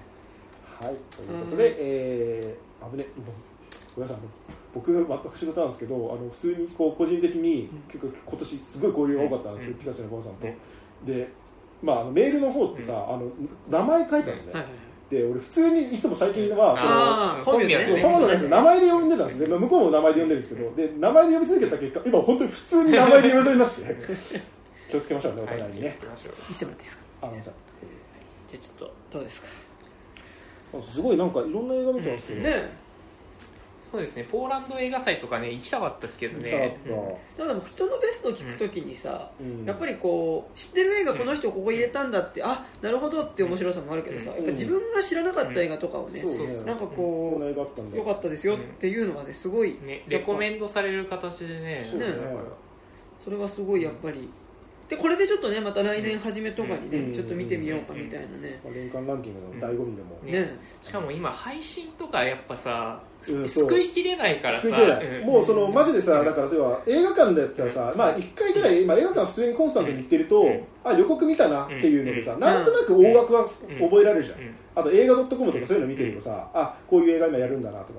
でもネットフリックスで今配信しましたという映画ってさ、うん。もう見てない限り分そうそうかんないから。そうそうだからね、最近今年になって新着のところをちゃんと見るようになりました、はいはいはい。ネフリとあアマプラに関しては、最低限こういう感じの映画が配信されてるんだっていうのは一応見つつ、うん。まあ、実際見るか見ないかはちょっとそうそうそうそう、あるけど、いやそうだから結構ね今年本当はちゃんと見ておいて多分見てたらもしかしたらベストの方入ったかもなみたいな映画いっぱいあるんだよね。いやあるあるある、うん全然あるよ。そんなでなんかこう決め打ちして、うん。俺はだからその年末に、うん。多分今年正直あとこれ一本見たらもうおしまいだなっていうタイミングで見たのがホムンクルスだったんで、あちょっとね当てが外れた。まあでもねレイトさん的にはまあ、うん。まあ見といた方が、うん。まあ、いい映画ではありましたけど、っていう気はね。ー、うん。結構ね、まあ、球数がね本当にとにかく多いそうなんですよね。でさやっぱその、まあ、自主映画とかうん。みたいなのもさ普通に劇場公開かかったりとかするからさ、なんかその本当知らない劇場でなんか、うん。トリウッドとかでさ、あなんかその知らないげ自主映画みたいなのが1週間か2週間かかっててでもそれが実はめちゃめちゃ評判いいとかもあったりするえダークウィケットも結構短かったそうだね。2週間。三週間うん。ねねあれもっとね、まあ、もっと話題になってれば長く続いたのかもしれないけど、うん。まあ、ちょっと時期もねなんかうん。割とこ年年末で結構球が多い、うう、うん。マトリックスはまたね、うん。タイミング出てるはい。いやあれはねちょっとダークウィケットはもうちょっともったいないんだよね、なんかもうちょっとなんか違うなんていうの、うんしっかり公開して全然いいタイプの映画だと、なんかねなんだろう別にみんながみんな見るとかじゃないと思うけど、なんかでもやっぱりジャンルきなんか今年のジャンル映画って言った時に、なんかもうちょっと議題っていうか話題に上がってもいい一本だったよなっていう感じはすごいする感じでしたね。そううん。うん。あちょっとすごい短いですけど、はい。えっと。わかりました。えー、っとあえーこれは鳥居さんでいいですかね。はい、えー、2021年ベスト10だけ送ります、はい。えー、1位から書いてるんですけども、えー、10位からいきますね、はい。えー、10位「あの子は貴族」えー、9位、えー、東京自転車節、おはいはい。えー、8位サイダーのように言葉が湧き上がる、えー、第7位、えー、サマーフィルムに乗って。おおお第6位ノマドランド、はいはい。えー、5位、えー、ラストナイト・イン奏法。おおえー4位、えー花束みたいな恋をした、第3位。最後の決闘裁ー判、第2位、えードライブ・マイ・カー。第1位、えー新エ新エヴァンゲリオン劇場版というわあちょっと頑張るね深夜はここに来てちょっと来ましたね。来てますね。結構立て続けに。うん。新エヴァはやっぱなんかある種人にとってはもうかなり特別なうん。やっぱ映画にはなるんで、うん。そうですね。新ゲバドライブ・マイカーあたりが結構来てますね。高いですね。うんそうですね。ラストの低走法もまあ意外と頑張ってはいる、うん。まあ、バーストの方にも結構ガンガン入ってはきてるけど、うんうん。ですねサマーフィルムはちょっと見てなない。い、なんかだからその、それこそアルプススタンド枠っていうかね、そうね。ちょっとこう小規模な青春映画、うんなんかでもちょっとね見たいなとは思っていたんですよ、なんかその、なんだろうアルプススタンドの時みたいなさ、うん。なんかちょっと腕まくりしていく感じではなくね、普通にね。うん。まあまあそんなにアルプススタンドほどはなんかこう各界大大絶賛みたいな感じのテンションではまあ別になかったけど、うん。でもなんかそのアルなんかさちょっとないですか？アルプススタンド以降さ、んアルプススタンドみたいな予告の映画見た時にさ、もう避けない、ちょっとちょいちょちょいマシみたいな。正直。なんかあった今年？いやいやだからそれこそサマーフィルムとか見た時もなんかあうんちょっと一回俺はいいかなみたいな、うん。なんかちょっと一回さ周りの評判伺う感じはね、うん。でも俺もあったね、うん。確かに。正直なんか。そのムーブはあったね。でもまあ、まあ、あんまりないけど、まあ、カメ止め見た後にそのカメ止めみたいな映画とかの予告とか見た時に。あと、うん。去年さあのアルプススタンドとあとビューティフルドリーマーも結構さ予告的にはそういう感じだったじゃないですか、だからなんかそれのね去年のあのね。ワワクチンというか。かあのちょっと自主映画青春ものみたいなのが、うん。結構おおっていうね、せいせいせいみたいな。になっちゃってるから、まあ多分わかんないですよ。実際に見てみたらね、うん普通に面白い可能性全然ありますけどもちょっとねあの避けてしまう気持ちがね,、ね、だってなんか時代劇撮りたいみたいなやつだったんで、やつですねでもね絶妙になんか俺今ね、なんかこう青春映画に対する距離感がね、ちょっとねいや俺もともとすごい青春映画大好きマンだったん。ですけど、なんかちょっとだんだんね、なんかなんだろう自分が好きなんか青春映画に対する距離感がだんだんちょっとねあで距離感っていうかあんまりそんなに前ほどね、うん。ああ青春映画みたいな気持ちではなくなってきてる気がしますね。年を取ってきてる。僕はもともとね青春映画は、興味ないんで、青春時代ですら見てる青春映画に対してもね入ってないんじゃないねえなんかなんでしょうね。なんかねリンダリンダリンダとかね、うん。散々ね、まあ、言うまあね。好きですけどだからその自分が青春時代に見た青春映画はすごい好きだけど、うん。これは僕の青春映画でじゃはないっていうのはね多分確かにあるとは思う、うん。うん。はい。次がえーっあとね谷君からもねいつあのあそう。直接 LINE に来てるんで後でとあとじゃあ多分谷君のやつ入れてあと1通今残ってるのが1通だけなんで、うん2通かなじゃあ。え山山君谷君のやつやるのじゃあ。あオッケーオッケー。じゃああとこっちのやつ、はい。こっちで見ます。はいはいはい。えーっとねじゃあ、えーっとラジオネームがおかげ山さんです。ああはいはい。ありがとうございます。えー、とこれなんかタイトルがね一応あの2021年ベストおよびワーストと謝罪って書いてあって、謝謝罪？えーお久しぶりですおかげ山です、お疲れ様です。えー新エヴァンゲリオン以来メンタルを崩し日中の放送もいくつか聞いていましたがサイレントリスナー状態で感想など遅れじまいでした。申し訳ありませんでした本当に。ななんかあった？んですかいやほら結構その時に長いって言っちゃってあるからそうそうあーごめんなさいね。ね本当に申し訳ありません。いいですよなんか。えーあまり今年は多くの映画を見れてませんが私なりの映画ベストとワーストを送ります、はい。うんえー、とまずベストから。はい。第10位「フィールズ・グッドマン」おー。初めて来た。初来ましたね。カエルのペペというキャラクターがネットミーム化されどんどん思わぬ方向へ変わりそして作者自らのキャラクターの埋葬では終わらずネット文化の豊かさとともに漏れ出すいじりで生み出される文化と攻撃性の怖さ、うん。そして4ちゃん文化をよく取材したなと思えたり、えー過去ちなみに日本映画の感想で2チャンネルが危険出されていますが、えっ、となんていうんでしたっけ？グリッドマン SSS SSS トリプル S トリプル S じゃないよね。だって 4, 4だもんね。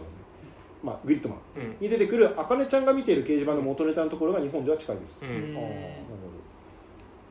えー、ですね。で9位えビバリウム。うん。あったね。見てねえなちょうど。見ましたよ僕。面白かっまあまあなんか普通にあ面白かったねって感じだったなでもなんかねビジュアルがすごいうん。こうなんかね青と緑をうん。こう基調にしたなんかねビジュアルはすごい印象的っていうかなんかそれはすごい綺麗だったな。た良さそうな感じでしたね。えっ、と、まあ、9位ビバビリウムで、えー今年3番目に不愉快な映画、うん。をかっこ、えー、2位が「ドントルックアップ」ん。1位はワースト3位、えーちょっとまあこの後ワースト3位に来るんで、うんうんまあ、一番不愉快だった映画がワースト3位に来ると、えーですが中学、えー中国のゼロコロナ対策で家から出れず、ん。デリバリー配達で生きていく人の、えー映像を見てしまうとこの映画も決してありえないことなのかな、うんえーありえなくもないことなのかなと思いたりました監督自身は家を取り巻く話をしたかったのかもしれませんが、私は子育てが強い印象にありました、そして映画を見た後におもちゃ売り場やスーパーなどで言葉にならない泣き叫び声を出す子供が現れてきた時ビバリウムは続いていると思ってしまいました、うん。えー、8位あ劇場版少女歌劇レビュースターライおブ結構入ってきますね、えー舞台や漫画などありますがテレビシリーズと総集編しか見ていません、思いと思いがぶつかり合いゆ、えー譲れない気持ちがせめり合う中異様な光景の中で、えー困惑あ異様な光景な戦いで困惑させられつつもなぜだか楽しい、うん。そして私はこれちょっと絵文字で書いたんですけど、うん。そして私はキリンだった。ああはいはい。わかりますか？であの炎トマト炎みわたいな、かりますですね。あそうなんです。ねなんかちょっとまた見た方はわかる、うんはいわかりますわかりますか？ってことでした、えー、7位あの子は貴族、うん。はいえー、ミキの家に訪れた花子がぽつりと漏らす一言がたまらなく愛おしい、うん。この一言はこの作品で見てきた彼女が求めていたものでそれを凝縮したものだが、えーそれをさらっと出すのが素晴らしい、うん。えー人物の立ち位置で立場や乗り物の変化うん。などで、えー自立がたし、えー感じられたり、うん。何気ない人物とのやり取りに豊かさがありましたと、うん。はい。えー6位ファーザー。あ意外と。確かに入ってないよね。うん。はい。今ね2人目かな。二人目ですかなうんえー父と娘の心温まるハートフル映画だと思って見に行きました。全然そんなこと ありますねそういうネットリングね、えーまさか今年見た中で最も怖く自分が座っている、えー感覚すらなくなり、うんでも頭がずっと痛くなる新感覚な映画でした、うん劇場で見られてよかった。映画は人の意志や意識を映すことができる、ううんああなるほどね、はい。えー5位「新エヴァンゲリオン劇場版」うん。おーえー感無量ですが「シン・ウルトラマン」が今年見たかった。あ、まあ、確かに来年公開になりますね、えー4位「花束みたいな恋をした」花恋。特にコメントなしです、えー3位、えーノマドランド」うん。な。はい。はい。はい。2位「ドライブ・マイ・カー」おー。おー意外と票を伸ばしてきましたね。ですね。で1位、うん。偶然と想像。おおすごいですね。濱竜2作が。ちょっとね偶然と想像はねあのちょっと時期がねちょっとランキング作るにはっていうところはねそうね。ありますからね。でもじゃあ濱竜2本入ってるね、うん。ですね。まあもうほぼ1位2位がワンツーフィニッシュなんで、ワンツーフィニッシュですね。でした。大丈夫ですか？はい。はい、えーでは続いてワースト。うん。こですがネタバレ多めですのであらかじめタイトルを上げてから で、えーそれから理由を述べますと、うん。あいいまあいいんじゃないですかね、なんかね、えー、と気になる方はこの後タイトル上げるんで、あのちょっとあの、うん。少しねボリュームを下げていただいて、はい。えー、3位 DAU うあダウダウダウごめん、うんダウ。対抗ああ6時間の方ですね。長い方か、うん長い方ですね。ダウ対抗、うん。はい。えー、2位、えーパンケーキを毒味する。あー。1位ファーストラブ。うん？ファーストラブってあれじゃないかな。なんかえーとサスペンスみたいなやつだよね、うん。あー。あいえ生沢さんだっけ？あ堤幸彦か。なんかでもそこら辺だったかどっちかだよどっちかって堤幸彦と生沢さんはだいぶ違いますけど。えー、はい。すいません、えー、3位ダウ対抗。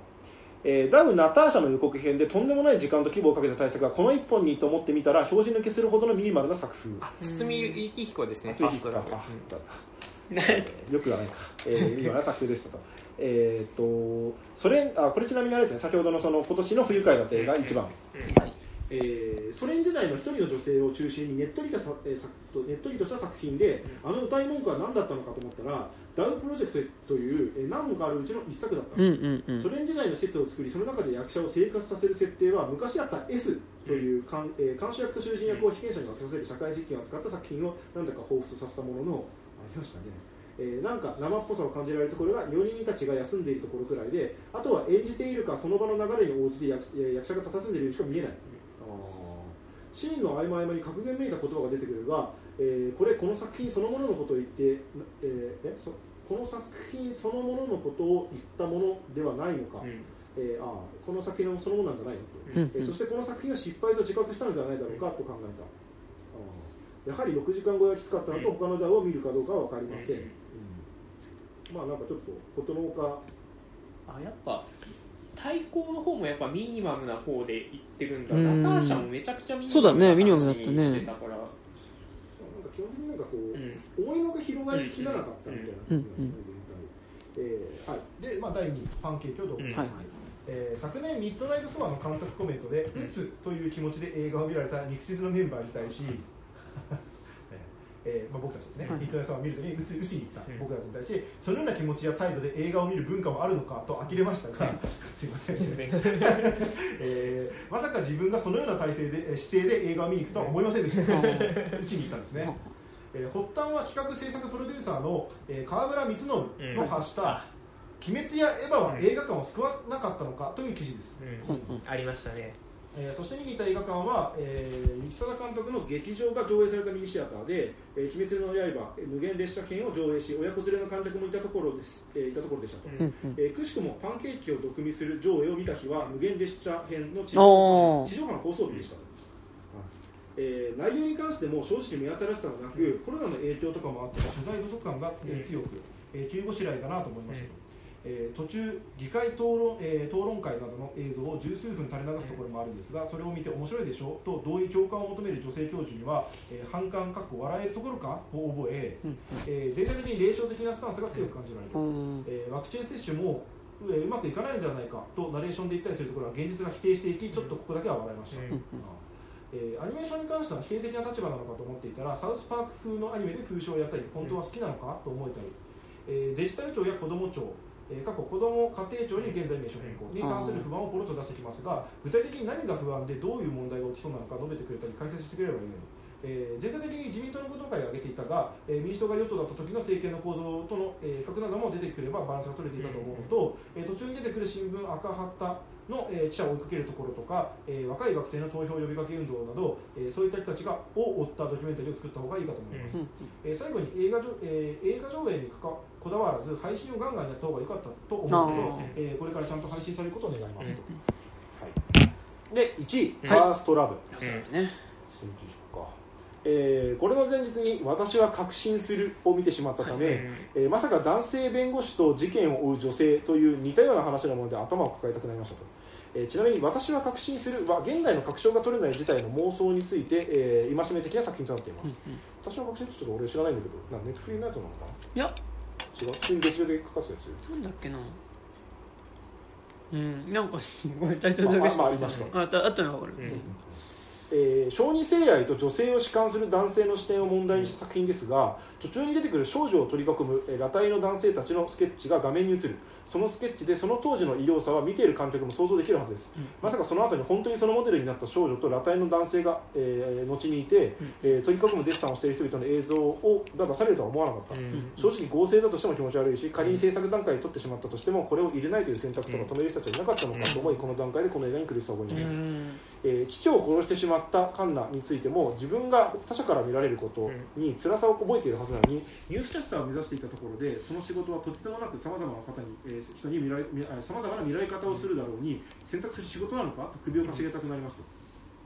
えーまた彼女自身家族からの性的被害のトラウマで自ら語るのを拒んで調べてほしいと頼んだと思いたいのですが正直彼女は裁判を面倒くさがっているようにしか見えず、うんえーラストの法廷で判決結果を聞いた顔ははあ終わった終わったという顔にに見えてしまいました、えーそして何より辛いのが、えー排他的で彼女は社会からつまはじきされてしまいその行き着く先は男性のいない助手であり彼女自身がそこを望んでいるようになっている、えー現実でも性的に見ている問題での炎上が、えー今えー今年今年たびたびありましありこの問題の難し難しさを実感しつつ作品での扱い方も難し、えー厳しいと思いました、えー彼女が助手から出る年にはこれらの問題が改善されているだろうか、うん。えー以上です。とうんいうことでした。あざいます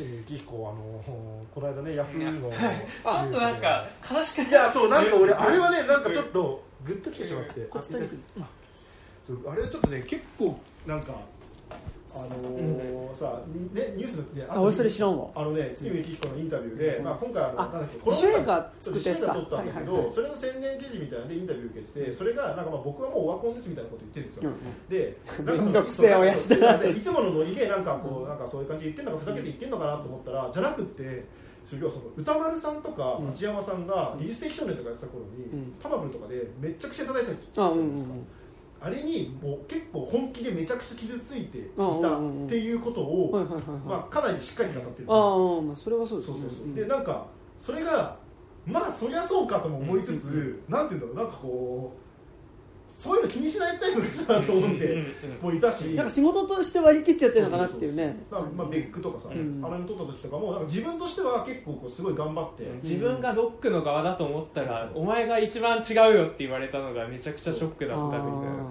とか言われて言ってて、まあまあ別にだからといってね作品の評価とかその後に変わるわけでもないと思うし、あのそれはひどい映画撮ってたらしょうがないのよ、まああるけど、まあでも一監督として確かにそれは素直にそう思うだろうし、うん。まあそれはまあ今まで一応極力ね仕事としては表に出さず作り続けてきたけどやっぱ改めて考えてた時に結構きつかったっていうのは、まあそれはまあそうか、はいはい。考えさせられるものがありましたね。でなんかその後だから今年なんか自主映画で撮るみたいな感じでねまあ、撮やってもうすぐ公開するから、ね。あのあれですね、レートリボイシビキであのお母さんのあの例の幽霊の役やってた方とかが、あの主演されてる。なるほど。コロナ禍で映画不要不急って言われてるけど、あの私は映画作りますって言って作ったみたいな。うーん。ですよ。んなんかね、いやなんかもう61歳とかなんですよね。うんなんかもう若い若いと思ってたら、まあね。将来の年齢になり、なんか随分傷ついていらっしゃったということで、まあそれ傷つくだろうけどでも作品に対すまあでも、まあ、ちょっとねやっぱ歌丸さん町山さんが結構やっぱちゃんとそのフリーフリー素材として叩いてたところはいやでもでも同時にでも今だからそれって言えるけど、その当時の町山さん歌丸さんってメインのメディアのメインの発信者ではないから、まあまあでもまあでも TBS ラジオでやってたから、うん。うん。いやなんかでもさまあどその今今ほどの影響力がないっていう意味では確かにそうだとは思うけど。だからその映画好きっていうところに対する影響力が出始めてるぐらいの頃だとは思うから、なんかでそれに対してやっぱりさあの当時構造としてはやっぱりこうさあの大手テレビ局とかが主導で作るいわゆるこうテレビ局的なノリで作られる映画に対するあのーそうまあ、まああったわけじゃん、うん。そその構造自体は、うん。なんかだからそれは当事者である堤幸彦だけの話ではないと思うけど、なん。かす今だとやっぱもうちょっとなんだろう、まあ、そもそも TBS ラジオっていうメディア自体がどの程度ねなんか俺らはそういうの好きだから聞いてるからさ大きいメディアだと思ってるけどじゃあどの程度世の中的に影響力があるメディアなのかって言うと、まあ、それはまた微妙なところはありっては起きつつでもいわゆる映画好きっていうところに対する発信力っていう意味では町山さん歌丸さん、まあ、特に歌丸さんの今発信力はめちゃくちゃでかいしっていう今の状況で言うといやそりゃそうだなっていうふうには思うけど、まあまあそう。っていうのはあるよ当時のねその影響力が今ほどは大きくないし、うん。まあそのどっちかっていうとなんかその主主主流たる。そう。で主要メディアに対する、なんかサブのメディアからの発信だったっていうこともね、であれをなんかあんなに大っぴらに言う人っていうのもあそこまでロジカルに大っぴらに言う人っていうのが当時はあんまりいなかったから、そうまあ、それは必要だったっていうのはありつつもそれは傷つくは傷つくよなっていうのはね。傷つくしなんかその傷つくんだっていう視点自体は持ってないといけないよねとは思った、うんちうんょっと改めて、はいですね。って言いながらまあ僕は全然中田秀とかもボンボンに叩いたりもしてますけどでもまあでそれはやっぱちょっとそこはやっぱこうメディアのさうん力パワーバランスっていうのはあるからね。逆にだから僕自分がそのもしね、うん。なんかそういう影響力のある立場になったとしたらちょっと発言はその都度考えないといけないうん。形するかなって思ったりもしました、ね。ああとなんかねなんか難しいね。なんかね。難しい。うん。でもやっぱ批評はなくしちゃダメじゃん。そうそうそうそう。それはそうだと思うからね。まあ、責任持ってやらなきゃい。まあでもだからだから改めて自主映画で作るって話でしょだって。堤幸彦だって。あの。まあ、てか普通に仕事がなくなったからあのそうまあっていうのもあっなくなった仕事がなくなったか。らコロナ禍でもう本当に仕事ができて大きい撮影ができないなるほどとね。いうので、まあ、バンバン仕事がなくなっちゃって予定してたやつも全部潰れてあいって仕事がなくなった時に小規模な映画だったら一応体制としては取れるからやりました。なるほどね。はもともとは監督する予定ではなかった、あああそうそうなんだ。へえはいということで最後えっと高校の同級生の谷君からはい。メールが来てるのではい。えー、肉通メンバーの皆さんこんにちは。アニメ畑の谷です。ということですね。ありがとうございます。えー今年のベストとワーストをお送りします、うん。えーデューンとか仕事のタイミングで見逃したものも多々あるけど、その中でも個人的思考の中で良かったもの、悪かったものをまとめましたのでお送りします。毎年そうですが、ベストは劇場で見て当初のハードルを視聴後に大きく超えて楽しかった順というものです。結構明確ですね。はい。第10位。サイダーのように言葉が湧き上がる。えーオリジナルアニメ映画が相変わらず多い年でしたが、その中でこのサイダーは青春ものの中で一番ティーンの心情や描き方、えー温度感がよよくできているのが印象的でした。高校生の顔をかぶりつつ、その中身はおじさんのようなものが多い中で、このサイダーは群を抜いてティーンでした。SNS のいいね一つとっても、えー緊張するし、深読みするし、自意識が過剰になっている様様がすごく良かった。そうですね。某そばかすの女子高生などだったので、なんだろうね、長靴下のピッピとか。いや、ね、そばかすね、大嫌いだったっつってね。ねあげなんか、そっか、ピピじゃねえや。はい。えー、某そばかすの女子高生の後だったので、ティーらしさがより感じられたのもあるかもと。第9位、クレヨンしんちゃん、謎めき、花の天かす学園。おー。サハルさんもね、あげてますね永遠に年を取らない5歳の彼らが順当に行けば小学校に入るわけで、そうですね。その時きっと風間くんだけは、私立に入ってしまうはずで、ああ、なるほど。という感情線が縦筋にある、ものすごいモラトリウムみたいな話で、なるほどね。あ、すげえ、なるほどね。その風間くんの心情線は進学での別れを繰り返した大人の方が刺さるんじゃないかという作りで素晴らしかった。あ、これ確かにそうだわ。まあそううん確かに言われてみれば謎解きモラトリアム、そして最後は分かりやすく、えー、徒競走というのも組み、えー組み立てとして素晴らしく、素晴らしい。殺人事件の比喩で子供向けだから被害者が死んなかし死んでないだけと思ってたら裏切られたのも楽しかった。死ぬってこと？まああでもあれだよね普通にミステリー好きな人からの評価も高かったへえ。やっぱね、クレシンね、なんかやっぱ、定期的にね、開けまへんな。で、第8位。カラミティ。おーアメリカ西部開拓時代が舞台のアニメで、これはシネスコの横に広い画面と、えー実線内線で描かれる美術がものすごくマッチしていてよかったと。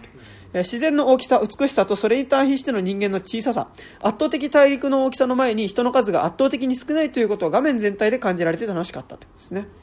で、第7位。ああ、そうか。キングスマンファーストエージェント。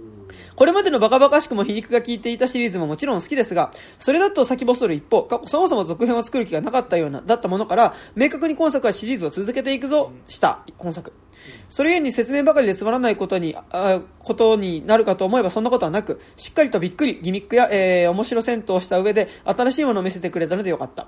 これでこのシリーズは明確に寿命寿命が伸びたのかなと思った。なるほど。で、第6位、シャンチー。これはもう個人的なツボにはまる形だったからとしか言いようがないが、シャンチーというより、えーシャンチーというよりはヴィランポジの親父がひたすらに良かった。あーえああいう戦いの中で明確に俺を超えたなとなったシーンと、そこからの力の継承の流れだけで最高だった。言うなれば G ガンダムでのドモンと、えー 東方腐敗の戦いのような良さですよと。そこの輝きが強かったおかげで、お前らサノスショックの時何してたの？っていう疑問をあまり感じずに見られたのも良かったですね。はい。で、第5位。クーリエ、最高機密の運び屋。これはカンバーバッチを見に行くぐらいの気持ちで見たらめちゃくちゃ刺さってしまった映画。えー西側も東側もどちらも働くおじさんが最高にかっこいい。そして共に家族のためにという思いで繋がるからこそ、損得を超えた親友になるというのがすごく良かった。素晴らしいおじさん参加だったと。で、第4位。あ、ね、こうですね。ゴジラ VS コング。これはもう以前メールでお送りさせていただいた通り、ホリデー映画として100点満点だと思ってたためですと。これまでのキャラクターのファンたちへ気を使いつつ、なおかつただただ休日のお出かけのための映画としての自分の役割を全うしているのが大変素晴らしい。あーちょっと入れなかったなで、商業の形としてとてもいいですねと。まあ、すごい谷君っぽいですね、これねそうで。すね視点がねで第3位、フリーガーイ入きました。これはシュガーラッシュなどがあった上で、今この時代だからこそ出てきた内容や演出だったのが楽しかった。オンラインゲームあるある、YouTube など SNS を通じての広広がり方などがさらっとだけど丁寧になってるのも良かった。SNS 描写が雑だった某、SNS 描写が雑だった某そばかす姫とは全く違いますよね。ちょっとずつ、ねえちょっとずつね、あとは20世紀オックスではなく20世紀スタジオだからこその描写もありそこも楽しかったですね。第2位、えー機動戦士ガンダム、先行のハサウェイ。ああら1位ではないんだねこれはガンダムではあるけども、今までのガンダムとは違うルックや演出になっているのが素晴らしかった。どうあがいても宇宙世紀シリーズに組み込まれてしまう本作を、それでも新規を入れられる形、過去パニック映画や怪獣もの、ハリウッド的ルックにすることで、宇宙世紀シリーズでありながらガンダムの寿命を伸ばすことに成功しているのが素晴らしいと。過去、ガンダムユニコーンとかは既存ファンを喜ばせる作りだったので真逆。なるほど。えー35年以上経ったコンテンツでまだこのようなものが出てくる自力、えー自力の強さもさすがですよね。なるほど。そして第1位。愛の歌声を聞かせてとですね。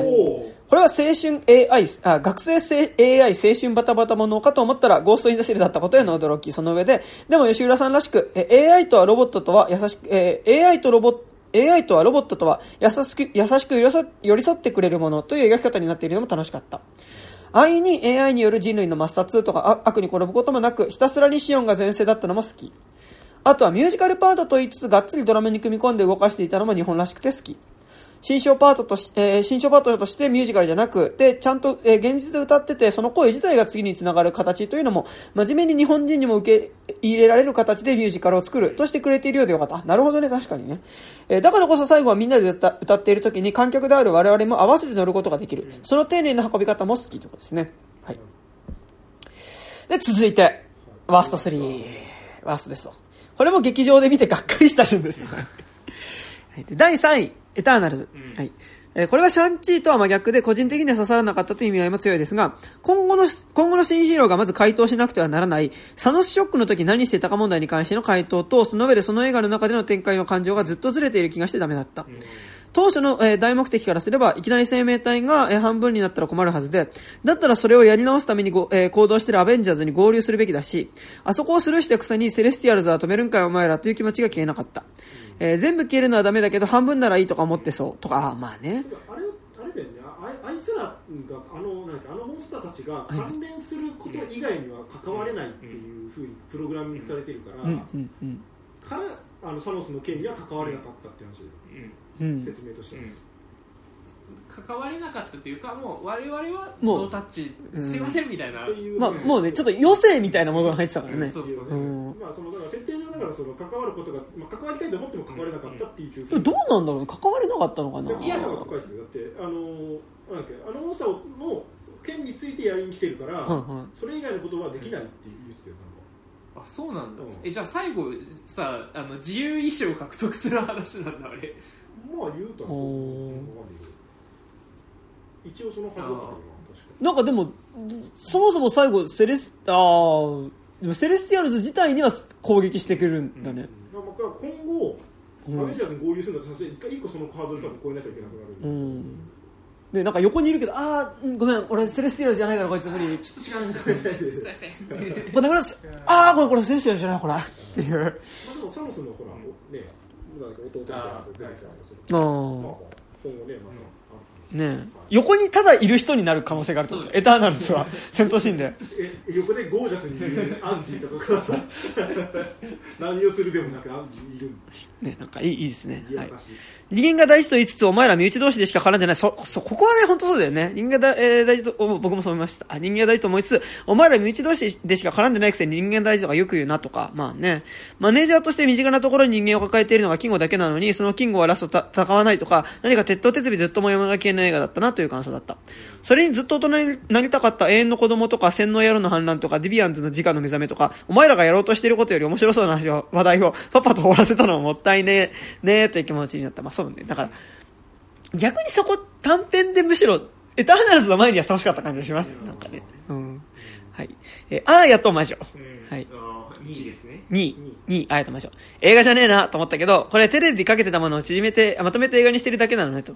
感想というかなんというか、お話が尻切れとんぼすぎて何も言えなくなった。あと日本はもう資本やマンパワーの金は、金はもあるだろうけど、CG ルックでのアニメではもう海外に勝てないと思った。うん。それなら個人の裁量が大きい手書き原画マンの職人形態の方がやっぱり戦えるんだなと思った。もしくは CG は CG でも手書きアニメにルックを近づけていく方向で伸ばす、えー、伸ばす方向なのかなとか。唯一映画を見て感じたのは、息子は親父と違って乗り込んでないんだろうなっていうところで。あやは賢い悪ガキって感じで、少女感が全然ないので、ジブリでは新鮮だなみたいな感想しかない。うん、そして、えー、第1位が、えー、竜とそばかすの姫ですね。言うんだ そこでは言う 結局本年度1位は、えー、これしかないと思った ラジオでも語らせてもらったのでざっくりですが、テーマがぼやぼやっとして流れや演出も細かい気に、えー、細細かい気になりポイントが多くて、主人公に感情移入できる作りでもなく、なんというか、細田さんっぽい内容でディズニーみたいなことをしようとしてる偽物みたいな映画。テーマが一貫してらずやりたいことと見せたいもの、その上で時々美女と野獣もどきをやるっていう要素バラバラの映画だった。東京へ自己満足をしに行くシーンとかもえー、ずっと引っかかってて、そして大人がガン首揃えてそれを指摘しないのも気になるし、親父なんて LINE なんかせず車飛ばして娘をかけろって思うし、間違った行動をする間違った人間を観客である我々がた,、えー、ただ、えー、見守るしかできないストレスっていうのが後半すごく強かった印象しかない。あの映画のいいところは AI の幼虫みたいなキャラが可愛かっただけ。そして何より、ウォーゲームやオズを作ってきたほど田さんがあのガバガバネット空間や SNS 描写を出してきたことにも個人的にはとても悲しかった。以上になります。えー新エヴァは終わってよかったねとは思うけどなんというかそれだけでいろいろ思うところはあったけどめちゃめちゃ良かったというものではないのでランク外でと。冷静ですね。ね。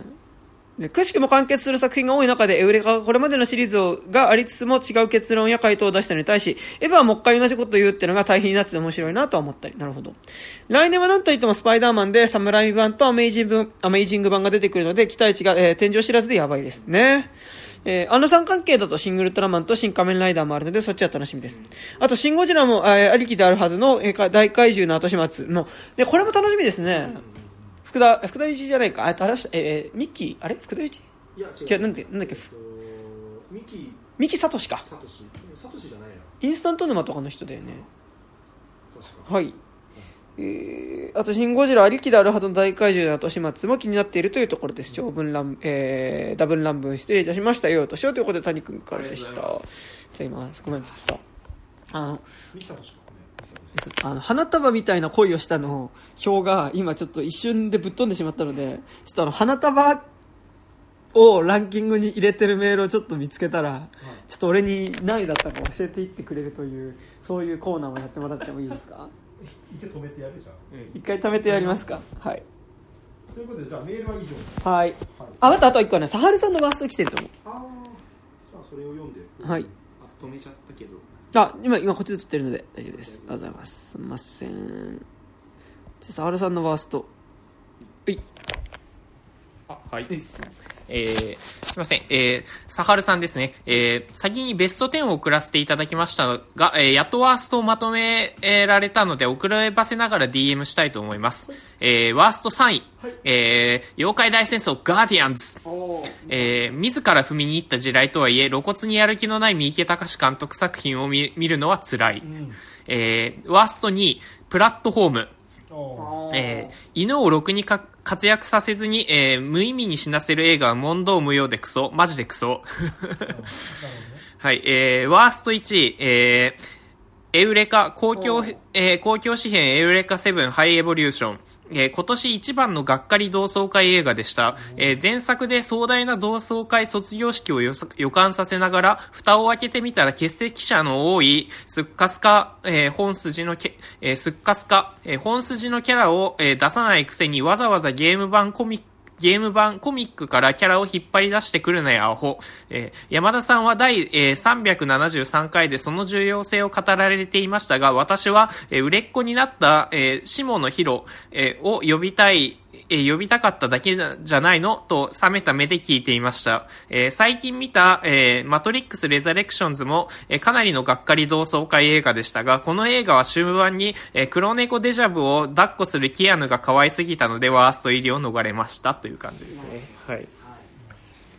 いいっすということで一応メールが全部出揃ったはい、じゃあ、こっからちょっとあの花束集計タイムになるので、はい花束集計タイムおよびランキング自体の集計をちょっと一回するので、ちょっと一旦じゃあ止めます。はい。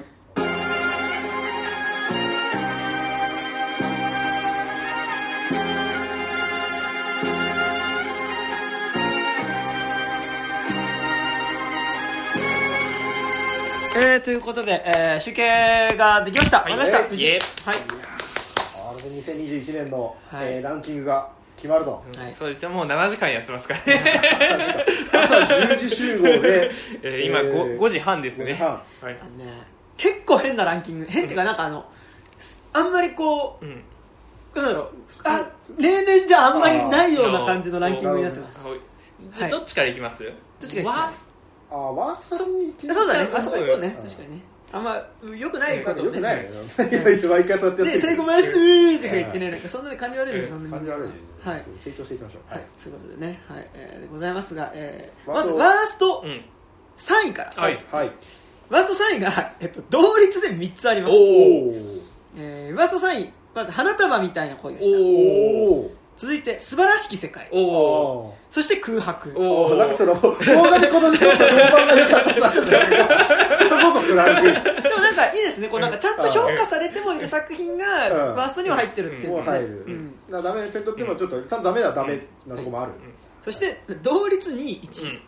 あ1位まあ、と2位 1, が一緒1位と2位というか、まあ同率であ、同率1位。1位。あなるほど、はい。な同率ワースト1位が、まず、えっと竜とそばかすの姫。おおおおあ嘘。だ。ごめんこれ谷君の入れてないか。あごめんこれ谷君の入れてない。わああら。ごめんちょっと待って待って待って待って待って。ということはじゃあ同率1位じゃなくじゃなるあなくなるな。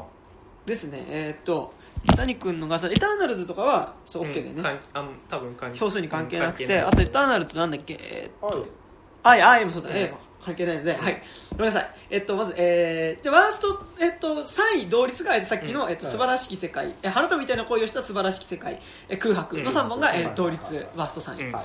そしてど、えーワースト2位が、うん。えー哀愁シンデレラおおああなるほど。そうですね。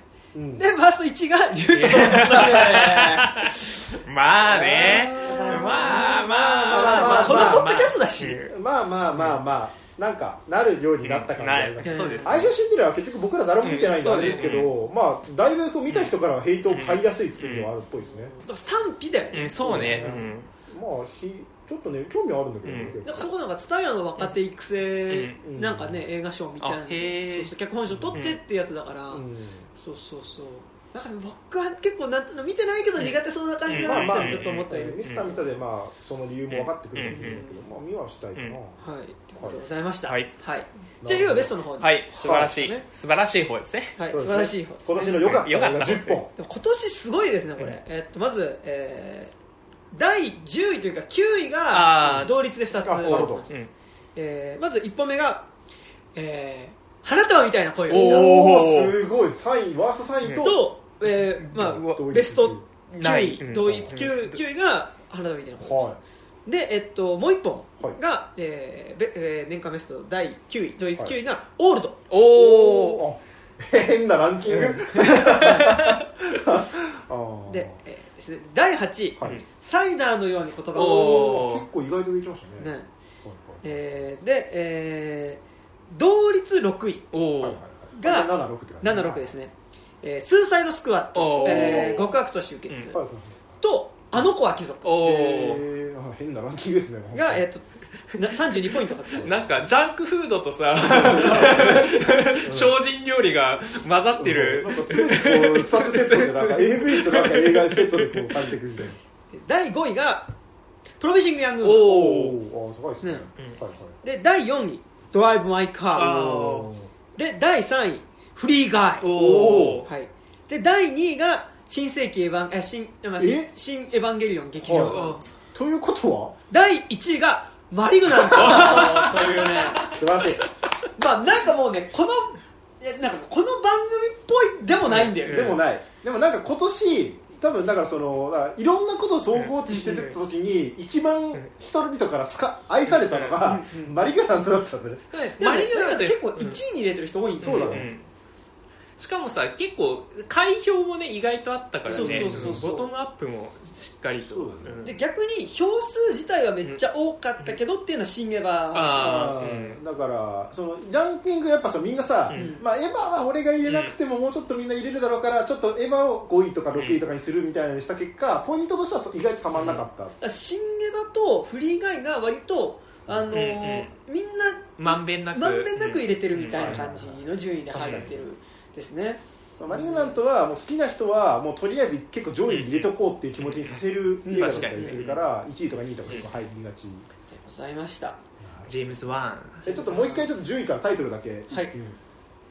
えーじゃあちょっと10位、まあ、同率で10位ですが、えー同率10位が、えー花束みたいな恋をした、えーオールド。ン、うん。はい。で、えー続いて、えー第8位が、えーサイダーのように言葉が湧き上がる、はい。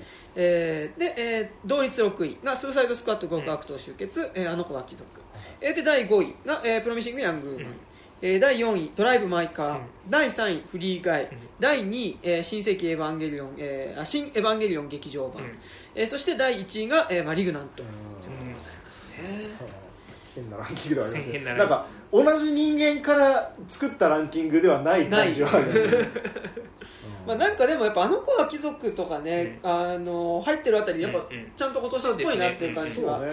そうありつつそう結構細分化してる中で、まあ結構そう。いろんな映画が、これ一応全体のランキングとしてはこうなってるんですけど、うん。うん。なんかやっぱり今回やっぱ印象としてあんまり一個の作品に集中しなかったっていうのがね。なんかさあのセンシティブな題材をすると、はい。やっぱりそれだけその賛否が分かりやすいというか、うんやっぱラストナイト・イン・奏法とかもさ、うん。そうだし、そうだね。うん。そうほそう。ほ そうだね。だからなんか、まあ、逆に言うとマリグラントは、多分そういうことしてないから、うんうんまあ、好きな人にとってはもうすごく好きになりやすいから、結構こう一気にランキング上げてるけど、なんかすごいでも双方が入んなくて、うん。うんてか双方になんなら結構ワースト票入っていて、まあ、マリグナントね、まあ、そのワースト票入ることなく、そうね。こう1位になってるっていうのは結構なんか、うん。同じなんかジャーロ映画館とうん。もあるような、うん。あのジャンル映画ではありつつ、結構この分かれ方うん。をしてるっていうのがね、まあ、なんだろう別になんかこうあだけどななんかこうちょっとこうなんつうの今年2021年って年うん。考えた時になんかこうマリグラントが1位になるモードも、まあ、結構分かりはする、うん。なんか。でも同時にやっぱね同じランキングの中にプロミシング・ヤングうん。マン、そうだね。あの子は貴族あたりが入ってる感じ、うん。でや結構バランス取れてバランスが取れてる。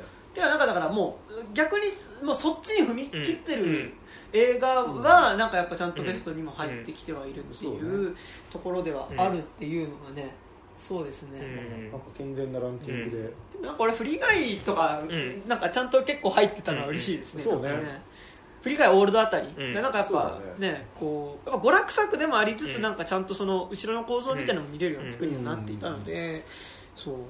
まあねいやいいランキングじゃないいですか、や結構俺ね、うん。今年のランキングはね、うん。なんかあの俺今までのランキングで一番いいランキングだった。気がうんうん。やっぱなんかまあ別にそのテネットが1位とかはさ全然、うん。まあいい。んだけどだからうんいや他のランキングとさ、うん。他の番組とかね、うん。なんか他の雑誌とかのランキングと、うん。あんまり違わないなって思ってたからまあら、大体なるかみたいな本当さ総合値感がすごかったね、うん。うん。でも今回はなんかまあこの番組内で集計してうんうんうん。20人ぐらいから取ってやるとなんかその2021年ってなんかどうもこうだったみたいなランキングに結構なるからなんかこれこれちょっとなんかこうさい。いツイッターとかでこうこので番組のです。あれで固定ツイートとかでなんか2021年2021年のベスト10でやっと言ってぶら下げとくとなんかこう思い出した時になんかこう見てああ2021年こうだったなってなる。だからちゃんと癖が出てる感じ、うん。あとなんかやっぱ良かったのはやっぱこうなんだろうやっぱ双方とかさ、うんうんあのワーストとベスト両方に入ってる、花束もワーストとベストの両方に入ってるみたいなのっていうのがやっぱすごい良かった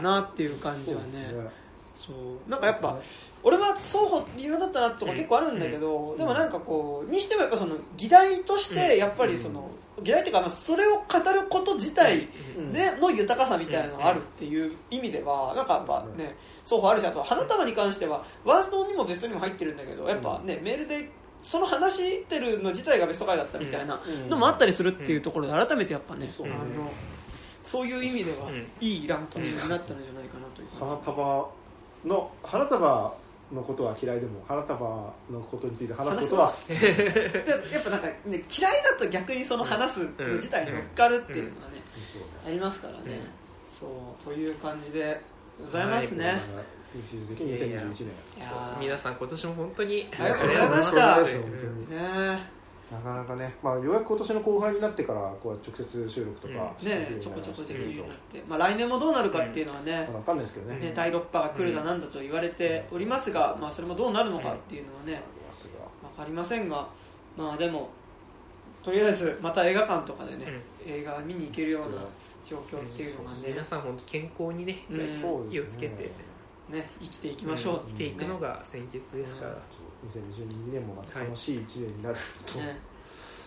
感じでございますかね、はい。来年もまたいろいろ面白そうな、まあ、それこそねノーウェイフォームがもうそもそも速攻で控えてる、ね。あとねハウス・オブ・グッチもね、うん。かなり冒頭にありますからね、まあシングルドラマもね、うん僕見たらなんかちょっと面白そうだった気がしますし、あと怪獣の後始末企画だけ聞いた感じすっごい楽しそう、うん。予告とか見たところで、久俊自体にはそうそんなに面白い言えないんだけど、あとミキサあミキサトシが好きではあるけど、うん。なんかミキサトシがこれ撮るのっていうのは思わいではない、そうね。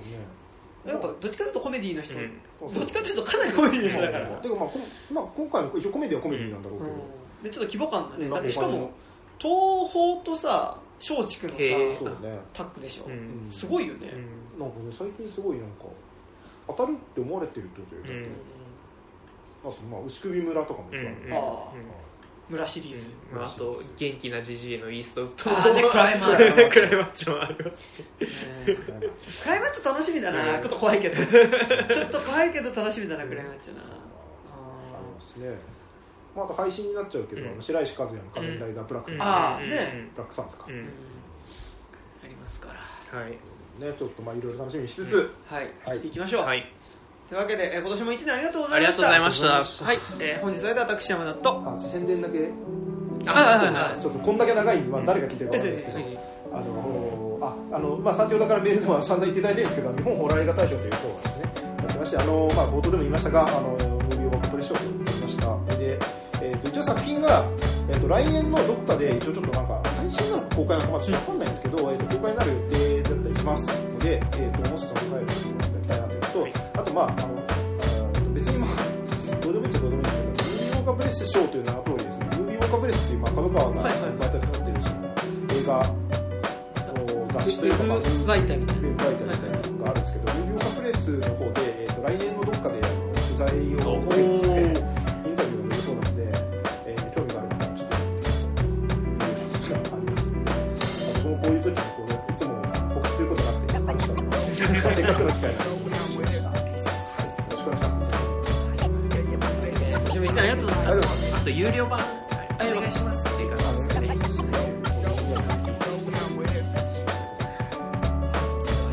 私山田と高島でしたあと竹木さんも竹木さんもいましたいましたはい、皆さん本当メールありがとうございました良いお年を良いお年を